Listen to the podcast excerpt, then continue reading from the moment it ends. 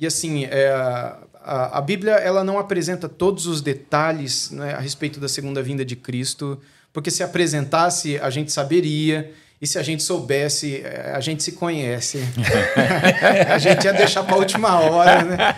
Então, assim. É... Por isso que é melhor deixar frisado, é. vai vir como um ladrão. Vem como um ladrão. É, Essa é a única certeza, antes. entendeu? É num piscar de olhos. Não adianta ficar fazendo cálculo. Sim. Não adianta acreditar, não, teve uma revelação, vai ser no ano tal, no mês tal. Jesus falou o que falou, que ninguém conhece, ninguém sabe.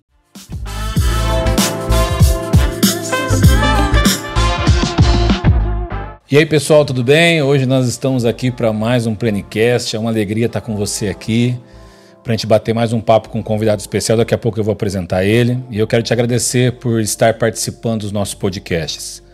Eu quero pedir a você que, por favor, curta esse vídeo, compartilhe, se inscreva em nosso canal, vai aparecer aí embaixo para você fazer isso. E nós vamos ficar muito felizes se você puder nos ajudar. Nós temos uma meta aqui. E a nossa meta é chegar até 100 mil inscritos. Então nós estamos trabalhando para isso, para que nós possamos divulgar mais conteúdos abençoados como nós temos feito.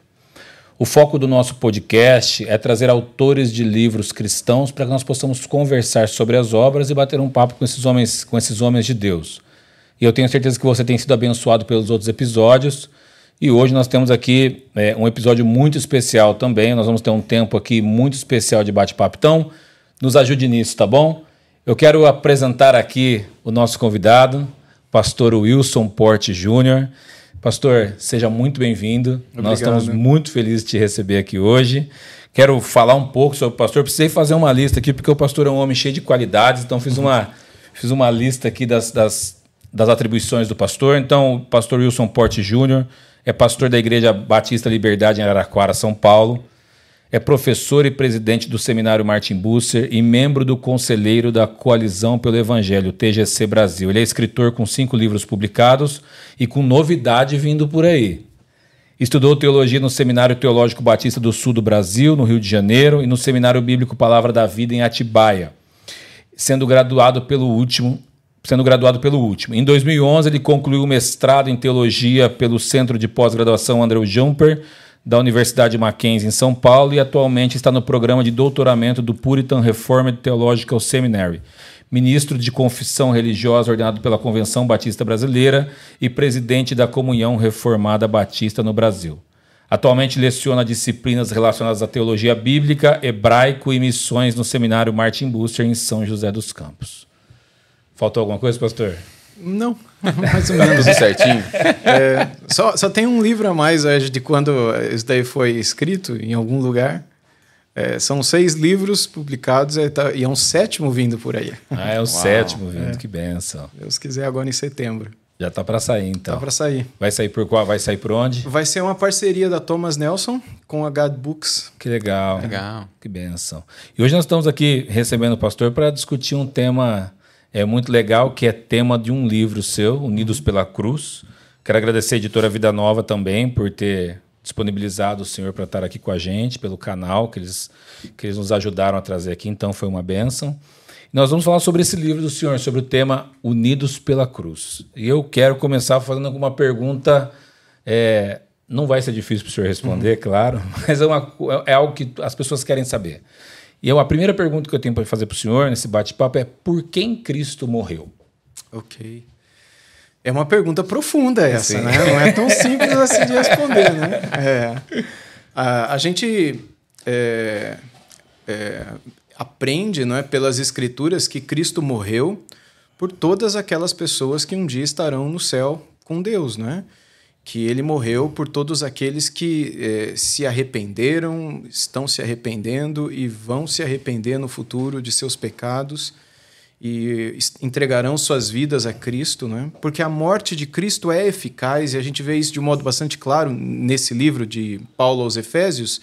E em algum lugar eu comento isso no meu livro Unidos pela Cruz que você mencionou então, sendo a morte de Cristo eficaz tal como ela é, e não é apenas Paulo que diz isso, João também diz isso em algumas de suas epístolas, e a gente vê isso em outros lugares da Bíblia.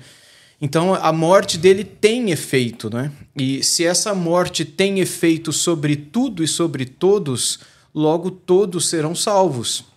A menos que, para que ela tenha efeito, haja a necessidade de um arrependimento de uma conversão, de uma entrega, é, para que a pessoa possa é, se tornar filho de Deus. Logo, o, o, efi, o efeito, a eficácia dessa morte, ela vem apenas sobre aqueles que se arrependem. Então, Cristo morreu por aqueles que se arrependeram e se arrependerão de seus pecados. Né? Amém. E eu vi que no, no, no livro do Senhor, pelo Unidos pela Cruz, o senhor, é, o senhor enfatiza bem a questão da eleição, da predestinação. Sim é, provavelmente, claro, o senhor é, é, como batista reformado, é calvinista, e, e, é o que as pessoas têm muita dúvida, Sim. e isso gera discussão já de uhum, centenas de anos. A gente não vai ter a chave para a solução aqui, mas eu queria ouvir uhum. é, a opinião do senhor, onde, é, nessa questão de eleição, de predestinação, uhum. É, até onde ele é tão importante assim na visão do senhor para a igreja? Ok. Então, é, quando eu comento isso no livro, é baseado tanto no capítulo 1 quanto no capítulo 2, que são introdutórios para a mensagem da unidade da igreja. É, só para dar um contexto mais amplo, Paulo está preocupado com, com a falta de prática lá na igreja de, de Éfeso, não é? Era uma igreja onde as pessoas conheciam muito de Bíblia, como tem hoje muita gente que conhece muito de Bíblia, mas não pratica, não vive. É verdade. Então, Paulo elogia os Efésios pelo conhecimento que eles tinham. Aliás, Jesus também o faz na carta que Jesus mandou para os Efésios lá em Apocalipse lá naquelas sete cartas para sete igrejas do Apocalipse, tem uma que é para os Efésios. E Jesus também os elogia pelo conhecimento deles. E também os critica pela falta de prática, né? de vida deles. Né? E Paulo faz a mesma coisa. E, isso se via pela falta de unidade deles. Então, uma da. E assim, os assuntos que Paulo é, traz, antes de introduzir esse problema da falta da unidade, da falta de colocar em prática aquilo que eles acreditavam, Paulo faz uma espécie de louvor a Deus pela salvação de si mesmo e também a salvação de todos aqueles que estão ali na igreja. No capítulo 1, ele faz praticamente duas orações, né? Uma agradecendo a Deus pela salvação eterna, bendizendo a Deus por essa salvação, é onde ele menciona que nós somos eleitos antes da fundação do mundo, né? Então, antes de Deus dizer haja cruz, é, antes, de, antes de Deus dizer haja luz, ele teria dito haja cruz, ele teria é, é, pensado nesse meio de salvação que na eternidade ele sabia que o ser humano precisaria no tempo e na história, não é? ele sabia de tudo isso, obviamente. É, e logo depois ele ora pelos Efésios, agradecendo a Deus pela vida deles também, mas intercedendo por eles também. E aí ele entra no capítulo 2 e ele menciona algumas questões, como, por exemplo, é, o fato de nós nascermos mortos em nossos delitos e pecados, não é? até que a graça de Deus é derramada sobre nós, então nós podemos nos tornar filhos de Deus. Então, essa é, é, isso é parte da, da teologia de Paulo.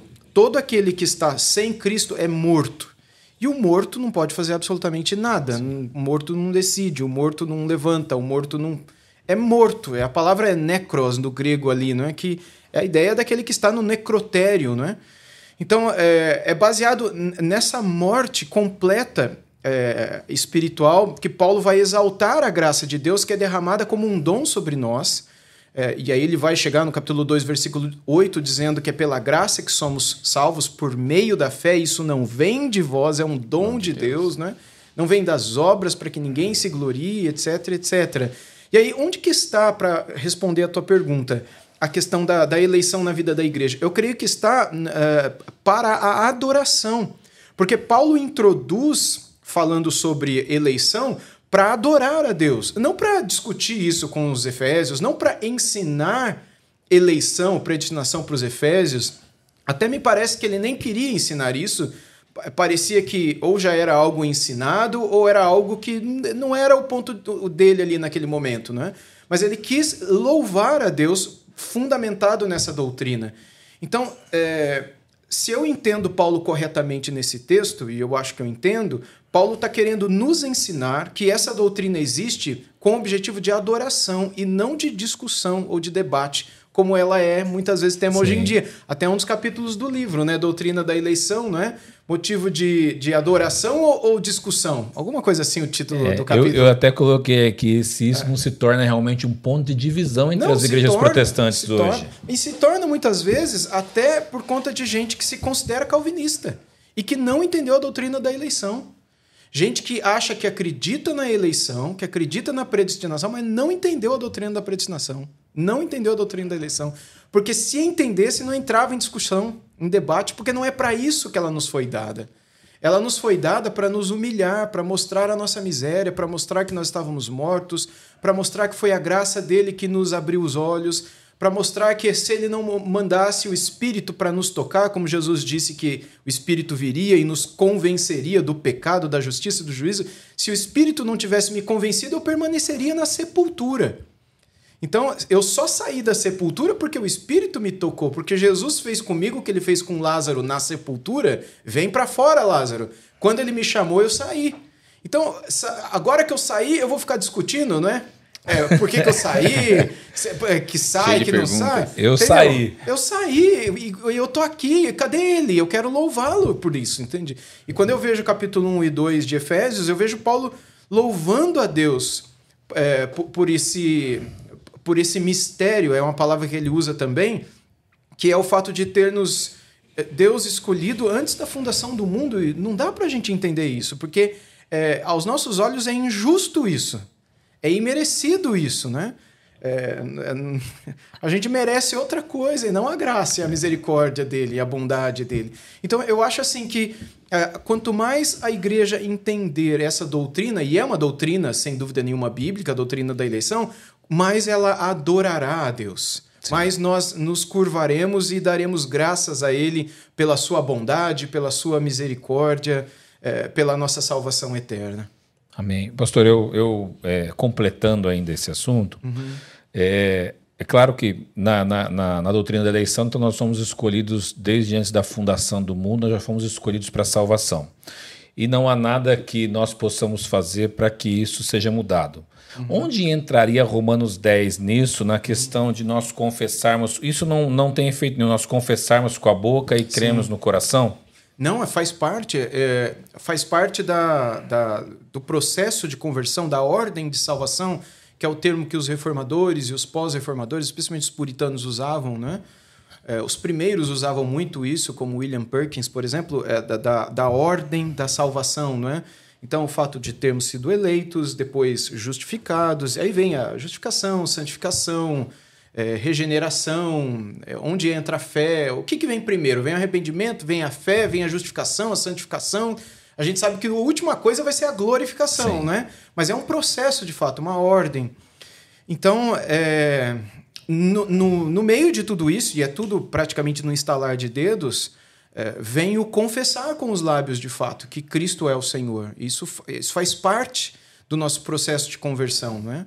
Nós precisamos é, confessar com os nossos lábios que Jesus Cristo é o Senhor, nós precisamos receber a Cristo como Jesus e Salvador. É, é João disse isso em, em João 1, 2, 12, né, no Evangelho de João, capítulo 1, versículo 12: Mas a todos quantos o receberam, deu-lhes o poder de serem feitos filhos de Deus, né? Aos quais não nasceram segundo a vontade da carne, nem segundo a vontade do sangue, nem segundo a vontade do homem, mas nasceram segundo a vontade de Deus. Então, assim, é, é, é, mesmo sendo nascido segundo a vontade de Deus, mesmo Deus tendo nos amado primeiro, ainda assim ele espera que nós o recebamos. Mesmo assim, ele espera que nós o confessemos. Mas é, as Escrituras nos ensinam que é, isso não é possível sem que antes o Espírito nos convença é, sem que antes ele abra os nossos olhos, sem que antes ele nos, nos toque. Como aquele, aquele hino antigo, não é? é dizia: Tocou-me Jesus, tocou-me de paz, encheu Sim. meu coração, não é? Então, se ele não tivesse tocado, eu não tenho o poder de me tocar. Né? A gente vê isso quando a gente fala de Cristo a alguém, quando a gente evangeliza alguém, né? A gente a, a gente falta abrir a cabeça e colocar dentro, mas não entra. Por quê? Porque é, é, impossível, é um coração de pedra. E em Ezequiel o Senhor disse isso, não é? Eu tirarei o vosso coração de pedra, eu colocarei um coração de carne, eu farei com você exame. Então, é tudo Deus na primeira pessoa do singular faz, falando o que ele faria. Sim. Por isso isso nos humilha e nos leva à adoração. E eu acho interessante desse texto de Romanos 10 também, que Paulo escreveu isso para os romanos. E, e, assim, é, lá em Roma existia um senhor a palavra senhor ali é Kyrios em grego, né? que é correspondente de Kaiser ou de César para o latim dos romanos. E, e, essa palavra, Kyrios ou César, era atribuída somente para o, para o, o, o imperador romano. Nenhum outro homem poderia trazer para si esse título. Ninguém. Então, assim, você disser, dizer no Império Romano que você tem um outro César, um outro. Isso é traição. Sim. Isso é, poderia ser morto por causa disso. Porque você está dizendo que quem é que te protege? Quem é que protege as fronteiras? Quem é que manda as legiões para guardar os, o nosso povo de invasão e destruição? Quem é que garante para você aqui um terreno para você plantar, cuidar da tua família e viver? Não é o imperador? E você está dizendo que você tem outro senhor? Quem é o teu senhor? Tem alguém querendo tomar o lugar dele? E Paulo vai dizer para a igreja que está lá em Roma. Eles podem ir na casa do imperador ali, né? Ele vai dizer: alguém aí confessar com o lábio que Jesus é o Kyrios, esse é, esse é salvo. Entende? Então, Sim. assim, faz. Ganha um outro sentido entender o que era confessar que Jesus é Senhor naquele contexto. Hoje em dia, se a gente sai daqui, vai para qualquer boteco, pergunta quem é que acha que Jesus é Senhor, levanta a mão. Todo mundo. Entendeu? É, porque não faz muito sentido, embora é, a gente possa até, sim, o Espírito sim. possa trabalhar e tudo mais. Mas essa palavra, naquele contexto, ela tinha um sentido bem mais abrangente, né? No qual, se a pessoa fizesse isso, falasse isso, sem dúvida nenhuma, era porque ela, ela sabia que ela podia perder a vida por essa lealdade e amor a Cristo, pela convicção que ela tinha que Cristo era maior que o imperador para ela e tudo mais, né? Então, é, não existe nenhuma possibilidade de um ser humano é, que foi eleito desde, a funda desde antes da fundação do mundo resistir a isso. Nós não uhum. podemos dizer não à nossa chamada nessa, nessa questão, não. A menos que nós fôssemos mais poderosos que o Espírito Santo, eu, eu entendo, né? eu acredito. É, é, todas as vezes, sem praticamente nenhuma exceção, em que nas Escrituras a, o Senhor convence, o Senhor toca, o Senhor chama, o Senhor faz. Por exemplo, quando Jesus conversa com Nicodemos, lá em João, no Evangelho capítulo 3, Jesus fala que ele tinha que nascer de novo, tal, né? E aí Jesus vai dar a ilustração do, do vento. Ele fala, olha, é, quem nasce da, do, de novo, né, da água e do Espírito, é que nem o vento. Você não sabe de, de onde ele vem nem para onde ele vai. Assim é todo aquele que é nascido do Espírito, né? Então a gente não controla o vento, a gente não domina o vento, né? É como alguns brincam, a gente não estoca o vento, né? A gente não, a gente não tem controle sobre ele, né? O vento é, é, é, meio que soberano nesse negócio, né? Ele, de onde ele vem, para onde ele vai, ele, ele, você não tem controle sobre. E Jesus fala: assim é o Espírito e é aquele que é nascido do Espírito, você não tem controle. Se o Espírito quiser passar e soprar, ele passa, sopra, toca, convence e vai. Ele é soberano para fazer o que ele quiser. É, tanto é assim que é, eu mesmo, é, é, houve, assim, eu, eu cheguei a, a, essa conclusão bíblica é, no quarto ano do seminário. Eu não cria nisso antes. É porque geralmente o, o, batista não pende para o lado não, mais reformado, né? eu falo porque nós, nós somos batistas, por Sim. isso que eu tô. Então, assim, eu cheguei a essa conclusão bem tarde, até brigava no seminário por causa disso, né? Porque eu pensava de uma maneira totalmente diferente, né? Mas o que, que eu fazia? Mesmo antes, sendo seminarista e tudo, eu orava pela salvação das pessoas. Sim. E quando eu ia pregar, eu orava para Deus tocar no coração delas. Quer dizer, eu não é, é, pensava que aquilo era uma contradição na minha própria cabeça. Porque assim, por que, que eu estou orando? Não, o senhor entrou no tema próximo, Entendeu? perfeito. Por que, que eu vou orar? se, se, tipo assim, se o irmão aqui não é salvo, e aí, tipo, a gente está tentando evangelizar ele, né? A gente tem que orar por ele, se o Espírito, se é ele que decide, se é ele que. Se já está tudo escolhido. É, então, aí tem esse ponto também. Mas é, se, se, se há algo que assim que depende dele, ou se ele pode resistir, eu não preciso orar por ele. Entendeu? Porque eu tenho que fazer o meu trabalho da melhor maneira possível. Sim. Eu tenho que me esforçar ou chamar um evangelista melhor do que eu para poder é, quebrar os argumentos dele e fazer com que ele se converta, entendeu?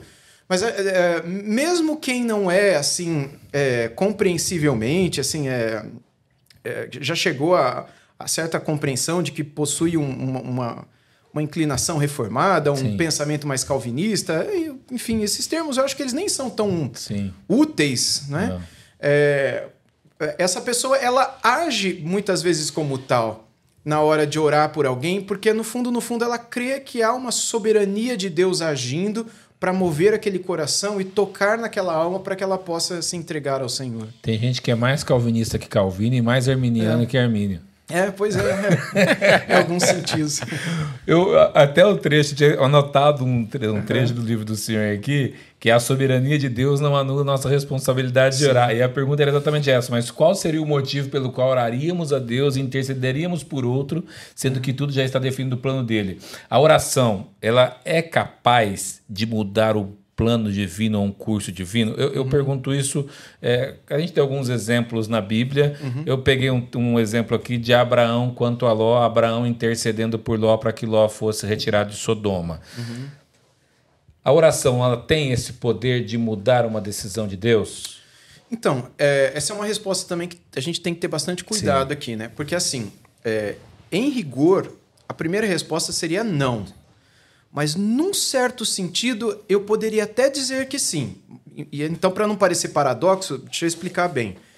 É, a gente pode mudar a Deus? Eu creio que não, porque Deus, em sua soberania, ele sabe de tudo, ele é antes de tudo, ele é depois de tudo, ele é o Alfa e o Ômega, ele é eterno e tudo pertence a ele. Nenhum pardal cai do céu se não for da sua vontade. Ele é Uh, o Rei dos Reis, o Senhor dos Senhores, é Ele que manda. Esse mundo é dele, nós somos dele. E se Ele quiser, Ele faz a gente parar de respirar agora. É, nós estamos nas mãos dele, é Ele sim. quem manda. Né? Então, a, a, gente pode mudar a mente dele? Eu não acredito nisso. Porém, aí entra o segundo ponto. Eu acredito sim que nós podemos participar das ações de Deus é, com as nossas orações e sermos incluídos nesses planos de Deus é, que muitas vezes dão a nós a impressão de que foi por causa da nossa oração que ele agiu como agiu. Agora, é, eu acredito que essas orações, elas não têm tanto a ver, isso é, não é de mim, isso o C.S. Lewis diz muito isso, não é? é as nossas orações, elas mais do que mudar a Deus, elas mudam a nós no processo.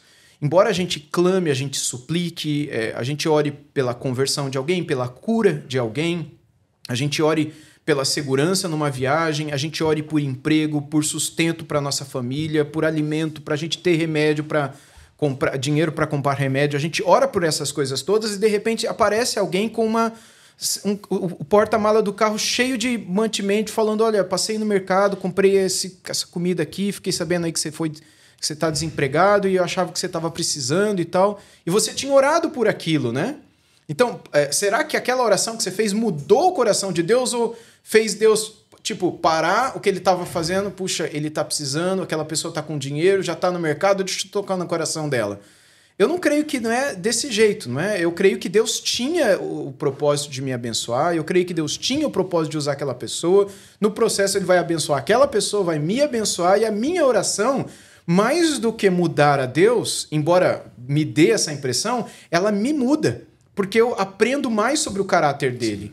Eu, eu saio edificado com a impressão de que é, ele é bom, de que ele é gracioso, de que ele ouve a oração, de que ele quer me ter em comunhão com ele, de que ele é, é, responde às orações como um pai responde às orações do filho. Então, foi Jesus quem nos disse que a gente tinha que bater, bater e a porta se abriria, né? Que nós deveríamos pedir e buscar e nós encontraríamos. Então, eu creio que faz parte, sim, é, da, da, nossa vida orarmos e pedirmos coisas a Deus. Jesus pedia coisas a Deus. É, e Deus respondia essas orações a ele. E em algumas delas, eu citei o caso do Lázaro aqui agora há pouco, esse é um caso clássico na Bíblia, onde é, era para se cumprir a vontade de Deus, Sim. né? Então havia um plano, mas mesmo assim Jesus orou para aquilo acontecer, né? Ele frisa isso, inclusive. É, inclusive, né? exato. Então, é, eu creio que mesmo assim nós devemos orar, nós devemos orar pela salvação dos povos, mesmo sabendo que é, Deus vai salvar muitos, é, como Isaías 53 fala, e ele vai entregar muitos ao seu filho como, é, como prêmio, como recompensa por ele ter dado a sua alma é, na morte. É, mesmo assim, nós devemos orar pela salvação dessas pessoas e pregar para essas pessoas, porque esse é o meio, não é? Como crerão se não há quem pregue, Sim, não é? Uhum. Como pregarão se não forem enviados? Então, faz parte, é, inclusive da história de missões. Eu, eu dou aula de teologia de missões no seminário e falo bastante sobre um pouco de história de missões. E praticamente todos os movimentos missionários que a gente conhece dos últimos séculos, eles começaram com pessoas que eram reformadas que acreditavam é, na predestinação, que acreditavam na, na eleição e que, é, como Deus, lá em Apocalipse, Cristo fala em Apocalipse que haverá diante do trono gente de toda raça, tribo, língua e nação. Então, naquela tribo vai ter alguém, porque vai ter de toda a tribo. Então, a gente tem que pregar Cristo lá. Quem vai lá? Então, a gente tem que ir para lá e pregar. Então, isso surge no movimento missionário. Só depois de muito tempo, o, o movimento arminiano, como a gente conhece, né? tirando o movimento mais semi-pelagiano, mas o movimento arminiano, tal como nós o conhecemos, ele surge um pouco depois do movimento reformador. E aí a gente viu também é, é, agências evangel é, evangelísticas e missionárias dentro desse movimento também, né?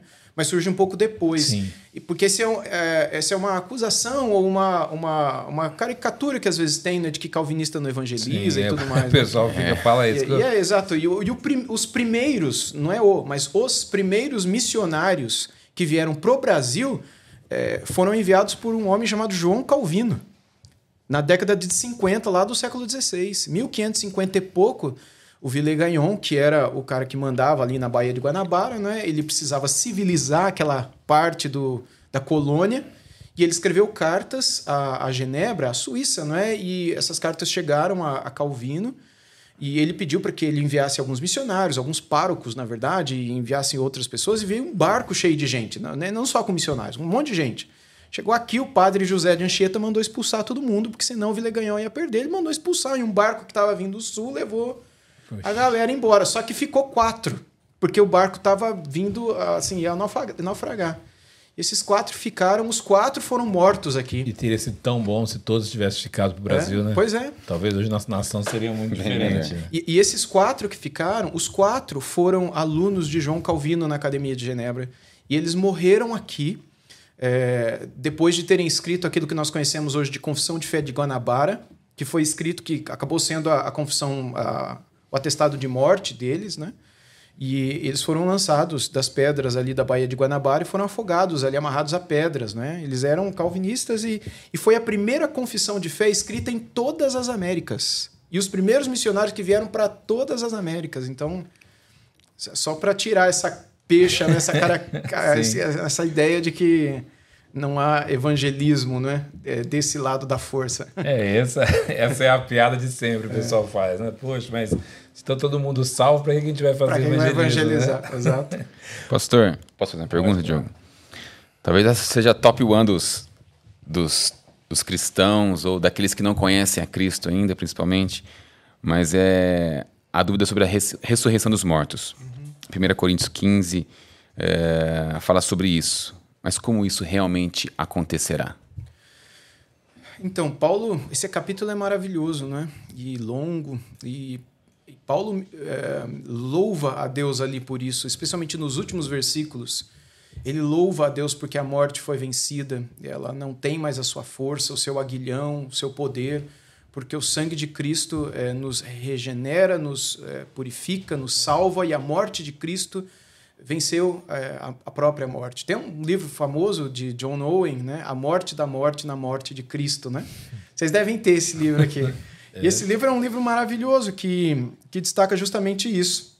Com a morte sendo vencida, é, o que resta a nós? Lá, lá, em Apocalipse 18, Jesus diz que a morte e o inferno serão lançados no lago de fogo, depois do, do, do juízo do trono branco, do juízo final. Né?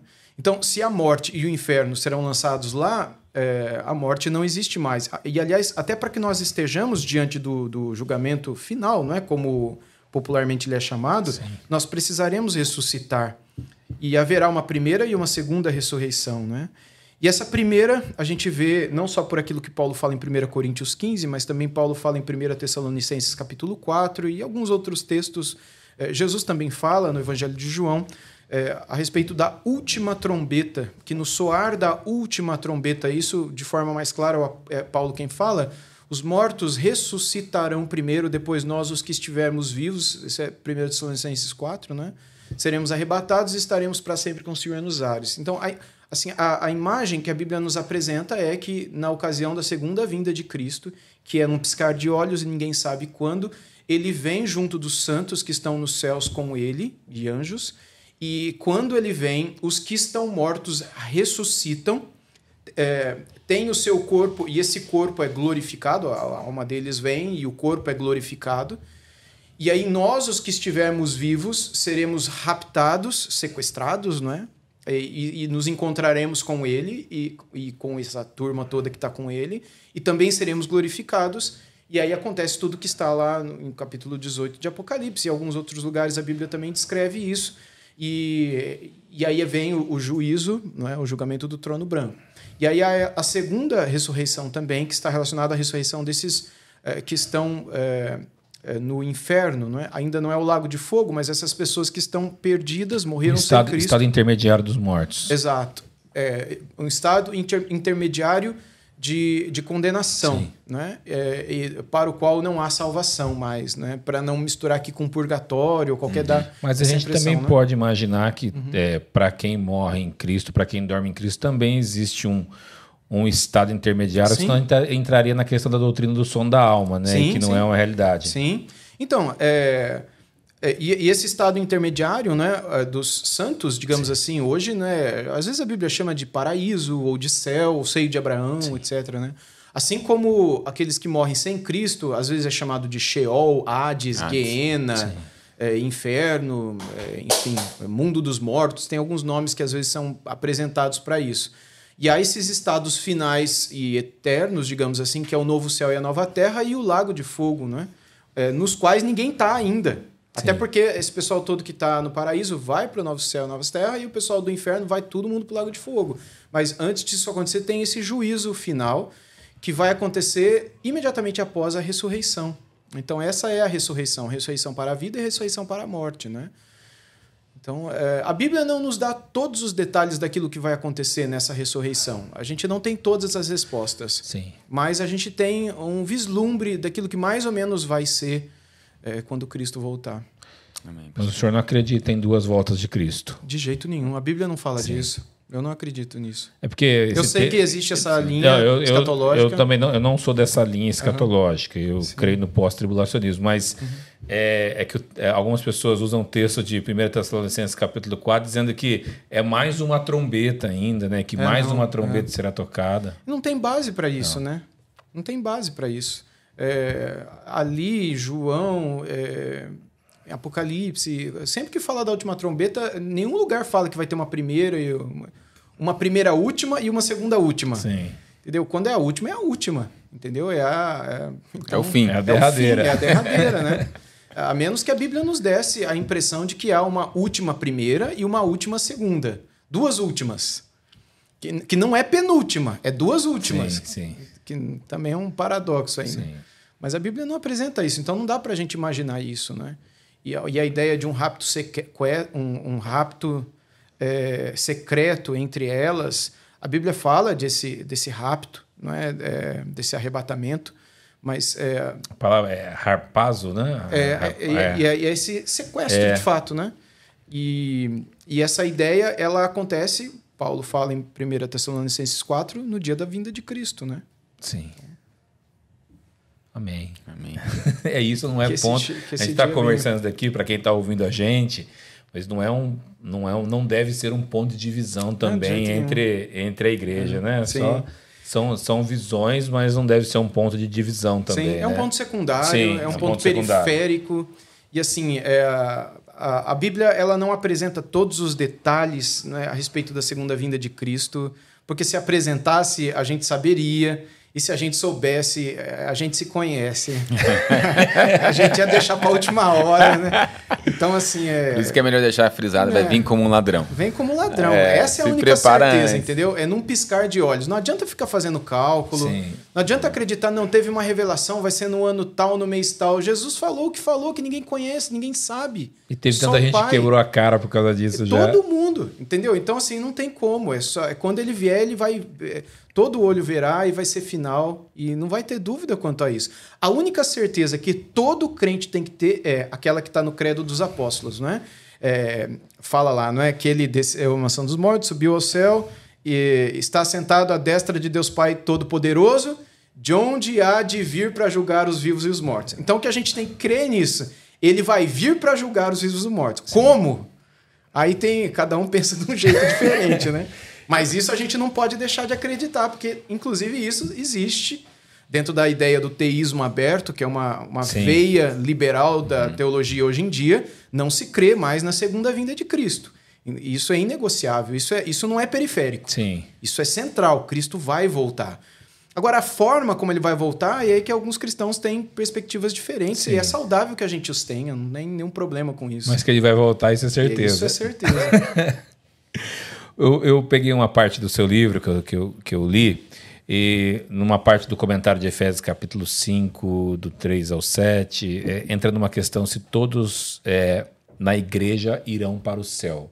Uhum. Eu digo isso porque é, muitas pessoas estão na igreja, pensam que o lugar físico, a igreja, é a garantia dela para o céu, mas isso não, não é uma verdade. Não, não é, não é. É uma falsa segurança, né? Jesus falou que é, o joio e o trigo cresceriam juntos, né? E a gente não poderia pôr a mão para separar os dois. Né? Vai ter a hora que os ceifeiros virão e eles farão um trabalho bem feito. A gente não tem é, sabedoria e a gente não tem autorização para poder separar. Mas ele disse que cresceriam juntos. Então, até a sua segunda vinda, é, é natural que no campo do Senhor haja trigo e haja joio. E no meio do, do pasto do Senhor haja ovelha e haja bode. Sim. E esses bodes muitas vezes vão vir é, disfarçados de ovelhas, né? E, e a gente tem que se preocupar como, como pastores em pastorear as ovelhas. Normalmente os bodes vão dar muito trabalho, não aceita a disciplina, não gosta da palavra, é, vão na igreja mais para ser entretido do que para ser alimentado, não gosta de direção, gosta de diversão, né? E esse é um então, grande problema hoje da sim. igreja brasileira também, né? Sim. Porque é, eu até tinha colocado sobre isso aqui. É, as pessoas têm, têm trazido os costumes seculares para dentro da igreja. Uhum. É, isso é um perigo também. Sim, enorme. Enorme. É o, o, Spurgeon, Charles Spurgeon, pastor batista do século XIX, né, ele já dizia né, que os pastores é, são chamados para alimentar ovelhas e não para é, entreter bodes, né? E já era um problema a, na época dele, né? Há 150 anos atrás, é, 150, 130 anos atrás, né? Durante o ministério do, dele todo lá. E é uma tentação cada vez maior à medida que nós temos mais e mais recursos para entreter pessoas e mais e mais coisas no mundo que entretêm pessoas. E há igrejas que querem trazer essas pessoas para si é, com esse entretenimento todo, né? E, e assim, é, se elas. E, e, as pessoas vêm, né? E, Vem. e, e ficam. É, e eu acho interessante a palavra que o Paul Washer dá em um dos seus livros, que ele diz assim: que aquilo com que você ganha a pessoa é aquilo com que você mantém a pessoa. Então, se você ganhou a pessoa com, com a banda da tua igreja, porque ela é muito boa, então torça para que aquela banda uhum. fique lá uh, até Jesus voltar. Porque no dia que aquela banda acabar, aquela pessoa vai embora. Se aquilo que você ganhou foi. Entende? Sim. Aquilo com que você Uma ganha, festa secular é... que é usado dentro da igreja, por Exato. exemplo. Você vai manter com aquilo. O dia que não tiver mais, o dia que você, como pastor, tal, chegar à conclusão de que talvez aquele, aquilo não deveria ser feito, né? você vai perder aquela pessoa, porque ela vai atrás de outra igreja que tem aquilo. Ela, ela, não foi por causa do alimento. As minhas ovelhas ouvem a minha voz e vêm até mim. Então, se a pessoa está vindo por causa da voz de Cristo, não importa se é você o pastor, se é outro pastor, não importa o que seja, o que ela, assim, enquanto a voz de Cristo estiver sendo anunciada ali, ela, aquela pessoa vai estar ali. Sim. Só se um dia entrar um falso mestre, um lobo ali ela vai reconhecer na hora. E é bom que ela saia dali mesmo, Sim, entendeu? Com certeza. Então, é, esse é o perigo, não é? Dessa, dessa, dessa mistura que muitas vezes é feita nas igrejas do nosso tempo para tentar tornar o evangelho mais palatável, né? Eu gosto muito de uma figura que eu, que eu li e depois vi o, o, o senhor Haroldo Heimer. O senhor Haroldo Heimer é pastor também, é fundador da Palavra da Vida aqui no Brasil, né? Do PV aqui em Atibaia. PV em Atibaia, exato. E enfim, uma figura icônica, assim, quase lendária, né? Para muitas coisas. Muita gente ama, muita gente não quer ver. Né? Mas é um, um, homem de Deus, sem dúvida nenhuma, né? E isso me marcou na, no que ele pregou um dia e escreveu também. E um dia eu disse isso para ele. Ele é falecido já, já, né? E um dia eu preguei num, num lugar em Goiás, ele estava lá é, participando também, e eu disse isso a ele. ele. Um dia ele trouxe um copo assim, né? É, na pregação lá, e ele trouxe um monte de coisa. Né? Trouxe leite e falou: Pessoal, eu vou preparar uma bebida aqui para vocês, seminaristas, né? E ele encheu aquele copo de leite. E ele falou assim: Aqui tem leite, tá puro. Não tem açúcar, não tem adoçante, não tem Nescau, é, Nescau, Todd, qualquer marca, chocolatado, né? Não tem, não tem nada, é só leite. Se alguém quiser, aí ninguém levanta, ninguém ia falar nada, porque ninguém, tá todo com vergonha, ninguém ia falar nada, né? Falou, beleza, então eu vou colocar chocolatado aqui, ó. Aí ele pegou lá o potinho de Todd, abriu, colocou lá o mexeu assim, né? Aí agora, tá, tá ruim ainda? Então, peraí, colocou um pouquinho de açúcar, misturou, tem gente que gosta mais doce. Ninguém? pegar uma bola de sorvete. Ele pegou um pote de sorvete, colocou a bola de sorvete lá, pegou um liquidificador, jogou e bateu, fez um milkshake. Ele falou: e agora? Agora vocês querem, né? Aí alguém levantou a mão lá falando que queria o milkshake, né? Um seminarista, né? Qual é a ideia dele? A ideia dele é a seguinte: é, Cristo nos deu o genuíno leite espiritual, mas ele não é, satisfaz a, a todos. É, ele alimenta pessoas que acabaram de nascer, bebês espirituais. E, e, nós, quando nascemos, a gente não fica atrás de feijoada, churrasco, a gente quer o leite da mãe. E é o nosso maior e melhor alimento. Quando a gente está com muita fome, a gente chora pelo leite da mãe. E não por um suco de laranja ou por qualquer coisa que seja, né? O leite é o nosso alimento inicial da vida. E Cristo nos deu esse leite. Mas chega um momento, o Haroldo Heimer dizia, que a gente vê que o povo já não quer mais o leite. E que tem gente que nem nasceu de novo e que está ali, que de alguma maneira precisa comer e beber alguma coisa. Então a gente começa a, sabe, colocar coisas para tornar o leite mais palatável. Então a gente coloca Nescau, a gente coloca sorvete, a gente coloca outros ingredientes que tornam essa bebida e já não é mais leite. É outra coisa. A pessoa não sente mais o gosto do leite, não tem mais a, a, o nutriente do leite. É outra coisa, é outra bebida. Como Paulo disse aos Gálatas, é outro evangelho. Esse que alguns estão pregando para vocês, inclusive falando de Cristo, é outro evangelho, mesmo usando a palavra de Jesus, e deveriam ser considerados anátemas, né? E a gente vê muito isso acontecendo hoje em dia. Pessoas que pregam e falam de Jesus, usam o nome de Jesus, mas com objetivos, com intenções, e a gente percebe pelos frutos da vida desses homens, né? É, outros outros objetivos, né? Ele escreve aos Colossenses também sobre as filosofias vãs e enganosas Exato. que se baseiam no conhecimento desse mundo e não em Cristo. Né? Exatamente. E, e, me parece que é o mesmo grupinho, né? Que tinha os gnósticos naquele tempo, né? Que eram divididos em vários grupos, né? Os docetistas, os gnósticos, que eram. Os docetistas eram também gnósticos, né? Que era o pessoal que achava que tinha que ter um conhecimento especial para poder chegar à salvação. Tinha os judeus também que é, de alguma maneira os judeus convertidos que achavam que o, o, pessoal tinha que continuar se circuncidando, guardando o sábado, não comendo carne de porco, guardando as festas judaicas, fazendo tudo para poder ser salvo. E então assim, acrescentando coisas ao genuíno leite espiritual. E os docéticos, os gnósticos, a mesma coisa. E é essa turma que está infiltrada ali em Colossos, em, entre os Gálatas, quando João escreve sua primeira epístola, ele cita também esse pessoal, ele cita especialmente os, os docetistas gnósticos, né? É, que não acreditavam que Jesus tinha um corpo físico, né? e a, a, é, que o que é físico é ruim, e o, é, que Jesus era uma, uma aparência, um doquel, daí vem o docetista, né?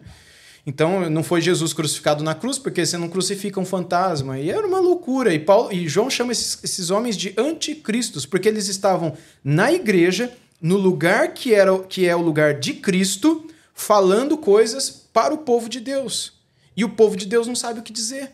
Porque é o povo de Deus que vai lá para ser alimentado e quer aprender, não é? Sim. E muitas vezes, sem uma direção, acaba sendo eh, ludibriada por esses falsos mestres, né? E a gente vive o tempo também, eu lembro que o pastor pregou na nossa igreja, o pastor André Alencar, uma vez há muitos anos atrás, sobre o espírito do nada a ver.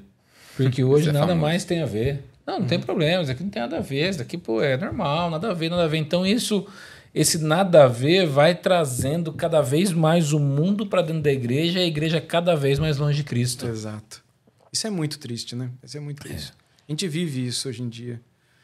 Então, é, a gente tem que lutar pra, realmente por um retorno ao evangelho, por um retorno às origens e viver aquilo que a, é, é, a, gente fala, né, que esse era um lema dos reformadores, né, ad fontes, né, de volta às fontes, de volta aos pais da igreja, de volta à palavra e tal. Mas, é, na verdade, não. Já no Novo Testamento a gente vê que essa é a preocupação dos apóstolos também, é, é, é mostrar as fontes, não é? Cristo não veio para começar um negócio novo, ele veio para cumprir o que tinha sido profetizado Sim. a respeito dele, né? Paulo, quando escreve aos Romanos, ele mostra que tudo aquilo lá que estava acontecendo com Jesus, o Evangelho e tal, era aquilo que Isaías tinha falado. Então, é, nós estamos debaixo dessa aliança de Deus com um povo. E nós devemos louvar esse Deus por essa preciosa aliança e tomar cuidado é, com essas pessoas que vêm apontando falsos caminhos que no final, no final, não vão dar glória a Deus, vão Sim. dar glória a nós. Porque são, são caminhos é, que, se levassem ao céu, quando nós chegássemos lá, nós olharíamos para trás e bateríamos no peito, dizendo: Eu estou aqui porque eu fiz isso, né? eu fiz aquilo, eu, eu, né? E a gente sabe que, é, por mais que ele nos coroe, lá em Apocalipse diz isso, né? que quando nós estiver, estivermos lá, nós receberemos a coroa da justiça. Né? Só recebe coroa quem conquista alguma Sim. coisa. Né? Mas é, é bonito também essa visão que João tem, que esse pessoal, ou seja, ele viu a gente lá. Né? Esse pessoal é, vai pegar a coroa da cabeça e vai colocar no pé do Sim. cordeiro, vai dizer: Ao cordeiro de Deus seja a honra, a glória e louvor para sempre. A gente não é digno. E ele é tão bom que ele coloca a coroa na nossa cabeça Sim, ainda. É. Mas a gente vai lá ter a consciência de que a coroa é dele, entende? Não é nossa, né? Amém. Então. Profundo. É, exato. Pastor, esses dias que vivemos, que antecede a volta de Cristo, esse mundo conturbado que temos passado nesses últimos anos, é possível ainda termos paz completa? Claro, eu creio nisso. Eu, tenho plena certeza disso. É, eu creio que é um, é um desafio muito grande, mas eu creio que lá em Filipenses capítulo 4, do 6 adiante, Paulo dá uma espécie de receita de como nós podemos ter essa paz, né? É, ele fala que a gente tem que se alegrar, que a gente tem que ser sempre feliz no Senhor. É, até tem um livro do meu amigo Leonardo Sayum, pastor hoje da Igreja Presteriana lá em Brasília, é, Alegrai-vos no Senhor, da, da Vida Nova. Aliás, é um, é um livro dessa série minha, né? É, Enquanto eu, o meu é um, a mensagem de Efésios para hoje, a mensagem, é, o livro do, do Leonardo, o reverendo Leonardo Sayum, é a mensagem é, dos Filipenses para a igreja de hoje. É. E em Filipenses 4, é, Paulo começa dizendo isso: alegrai-vos sempre, no, alegrai mas ele fala isso num contexto que estava todo mundo ansioso, preocupado, né? por causa da perseguição, Sim. porque ele mesmo estava preso. Foi uma então, das igrejas mais perseguidas também, é. Filipos. Né? Então, é, Paulo fala: não, se alegrem. E se vocês não andem ansiosos por coisa alguma. E é uma ordem isso: não andem ansiosos por coisa alguma. Antes, não é, é, é, é, sejam conhecidas diante de Deus as vossas súplicas por meio, façam súplicas por meio de petições com ações de graças. Então, ele, ele coloca assim: se eu estou ansioso, eu tenho que fazer uma súplica e tenho que pedir e tenho que agradecer. Normalmente a gente não faz isso. Quando eu estou muito preocupado com alguma coisa e muito ansioso, eu peço, mas eu, eu vou agradecer pelo quê? Entendeu? Pelo se, que eu nem recebi ainda. É, se, se eu, se, sei lá, se um, um, um filho meu está muito doente para morrer, e aí eu estou muito ansioso, muito preocupado, com muito medo, triste, ansioso, angustiado, o médico falou que não tem muita esperança. O que, que eu vou fazer? Aí eu vou pedir. Aí Paulo fala, mas faça ação de graças. Eu vou fazer ação de graças pelo quê, entendeu? E assim, ação de graças, normalmente a gente faz por uma coisa que já aconteceu, sim, sim. não que vai acontecer ainda. Por exemplo, a gente faz um culto de ação de graças pelos 50 anos de casamento, faz um culto de ação de graças pelo emprego que, que passou na faculdade, porque conseguiu achar uma noiva, faz um culto de ação de graças É, para algum. esses é. que estão ali Então, estão tão, tão precisando do precisando, milagre. né? É. Então faz um culto de ação de graças depois de muito jejum e oração conseguiu, né? Então é, eu entendo que Paulo está dizendo o seguinte para os filipenses: lembrem de tudo que Deus fez por vocês já e agradeçam. No momento que vocês estão pedindo agora, por isso que está deixando você ansioso, agradeça. Lembra do que ele já fez no passado. Lembra do livramento. Lembra daquilo que você pediu e ele respondeu. Faça ação de graças na mesma oração que você está fazendo o pedido de súplica. Porque se você fizer isso, aí vem o versículo seguinte, o 7, que ele diz o seguinte: E a paz de Deus, que excede todo entendimento, guardará o vosso coração e a vossa mente em Cristo Jesus. Então, essa paz que excede o entendimento, ela vai guardar, se eu fizer essa ação de graças, ela guardará a mente e o coração. E aqui eu acho que é interessante também, porque a mente é, é, é a- nossa capacidade de tomar decisões. E quando a gente está ansioso, a gente fica meio que incapaz de tomar eh, decisões, a gente fica meio perdido. E guardar o coração, porque a gente tem as sensações, né? E a gente fica com as sensações todas também perturbadas no meio da ansiedade. Então, tanto as sensações quanto a razão vão estar guardadas em Cristo Jesus por essa paz que excede todo entendimento, né? E o próprio Senhor Jesus disse: Eu vos deixo a paz, é? a minha paz vos dou, não vou lá dou como o mundo a dá. Então eu creio que é possível nós encontrarmos paz em Cristo, alívio em Cristo. Ele disse lá em Mateus 11 também, não é? Se nós estamos cansados e sobrecarregados, ele disse: Vinde a mim e nós encontraremos alívio, em outras palavras, a paz, se nós nos colocássemos, nos colocarmos debaixo do julgo dele, não é? Porque ele, é manso, ele é humilde, o seu jugo é suave e ele vai nos dar paz. Então é plenamente possível encontrarmos, mas essa paz só é encontrada aos pés de Cristo. Longe de Cristo não há paz, não há paz, não é? É, só há desespero, ansiedade, medo, dúvida. É, eu acho também muito é, maravilhosa a palavra de Cristo em Mateus 6, a partir do verso 25, quando ele fala para os apóstolos que também estavam ansiosos, e a gente normalmente não tem paz quando a gente está muito ansioso, Sim. angustiado e tal, a gente não tem paz. Perde noite de sono. É, exato. E Jesus fala para eles: olha, por que, que vocês estão preocupados? Né? Olhem para os pássaros, olhem para os lírios do campo. Por que, que vocês estão preocupados com o que vai comer, beber, vestir? Né? Ele fala: o pardal lá, ele não planta, ele não colhe, ele não constrói celeiro, ele não ajunta em celeiro, contudo. Você não vê nenhum deles morrer de ansiedade, morrer de preocupação, ter um infarto no, na- no galho da árvore, ca- ca- morreu o passarinho de infarto. Você não tem isso. Por que não? Porque ele sabe que o Criador cuida dele. Você não vale mais do que o passarinho. Então por que, que você está preocupado se você vale mais do que aquele bichinho, entende? E o lírio, olha para o lírio. Então, assim, o fato de nós olharmos para a criação e aprendermos por meio das coisas criadas, é aquilo que a gente estuda na teologia da revelação natural, a revelação geral, Deus nos fala por meio das coisas criadas também, do seu poder, do seu cuidado, da sua presença. Então, a própria natureza pode nos trazer para mais perto de Deus e iluminar a nossa mente para o seu cuidado, para o seu poder, para a sua provisão. Né? Pastor, é, cada vez mais a gente vê, ouve pessoas ao nosso redor falando sobre crises de ansiedade. Será que é fato? E eu digo assim, pessoas do meu meio, é de dentro da igreja. Você acha que isso é uma é um, uma falta das pessoas buscarem esse descanso em Deus, essa paz em Deus? Que, que a gente nunca ouviu tanto falar Sim, sobre isso, né? Sim, é uma boa pergunta. Eu tenho um outro livro, esse publicado pela editora Fiel, né? o Depressão e Graça.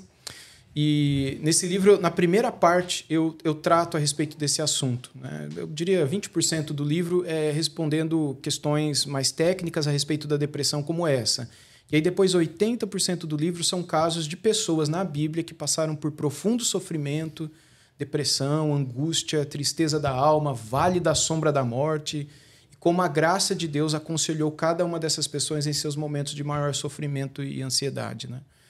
Mas quando eu falo na parte inicial, que é aquela parte menor, a respeito de ansiedade aí eu- e depressão, é, é, o que você está perguntando talvez se caracterize mais dentro daquilo que hoje é conhecido como transtornos de ansiedade, né? Então a gente tem alguns transtornos e algumas síndromes também, como a síndrome do pânico, por exemplo, que estão debaixo desse grande guarda-chuva da depressão. A depressão é uma coisa bem grande, assim, abrangente, né? Até algo, um termo popular, na verdade, né? O termo técnico nem é esse. Então, mas debaixo dele se esconde uma série de enfermidades da mente. Dentre elas, a possibilidade do transtorno de ansiedade, que pode ser oriunda de várias fontes. Tra o tran transtorno de ansiedade pode ser oriundo de um pecado, sim, de falta de confiança em Deus. Por exemplo, é, eu sei que meu filho está doente, para continuar usando o exemplo, né? E aí eu entreguei a Deus, mas aí eu continuo ficando preocupado. E aí eu oro de novo, mas fico preocupado. Eu, eu oro, mas não oro. Eu entrego, mas não entrego. Sabe? Eu, eu peço a Deus, mas no fundo, no fundo, eu desconfio se Deus vai fazer.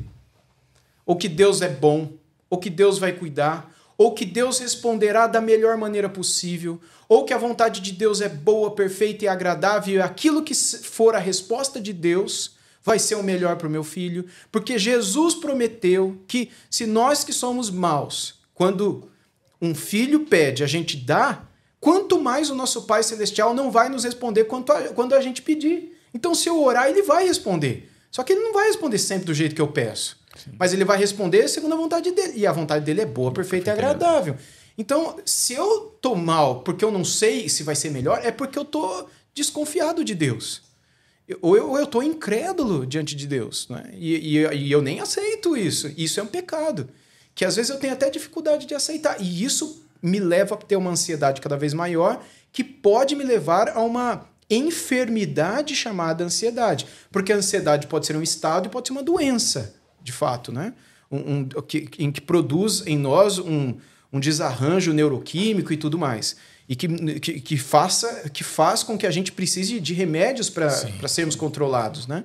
Mas é, é, a ansiedade ela não começa como uma enfermidade, ela começa como um sentimento que é natural e que Deus nos fez assim.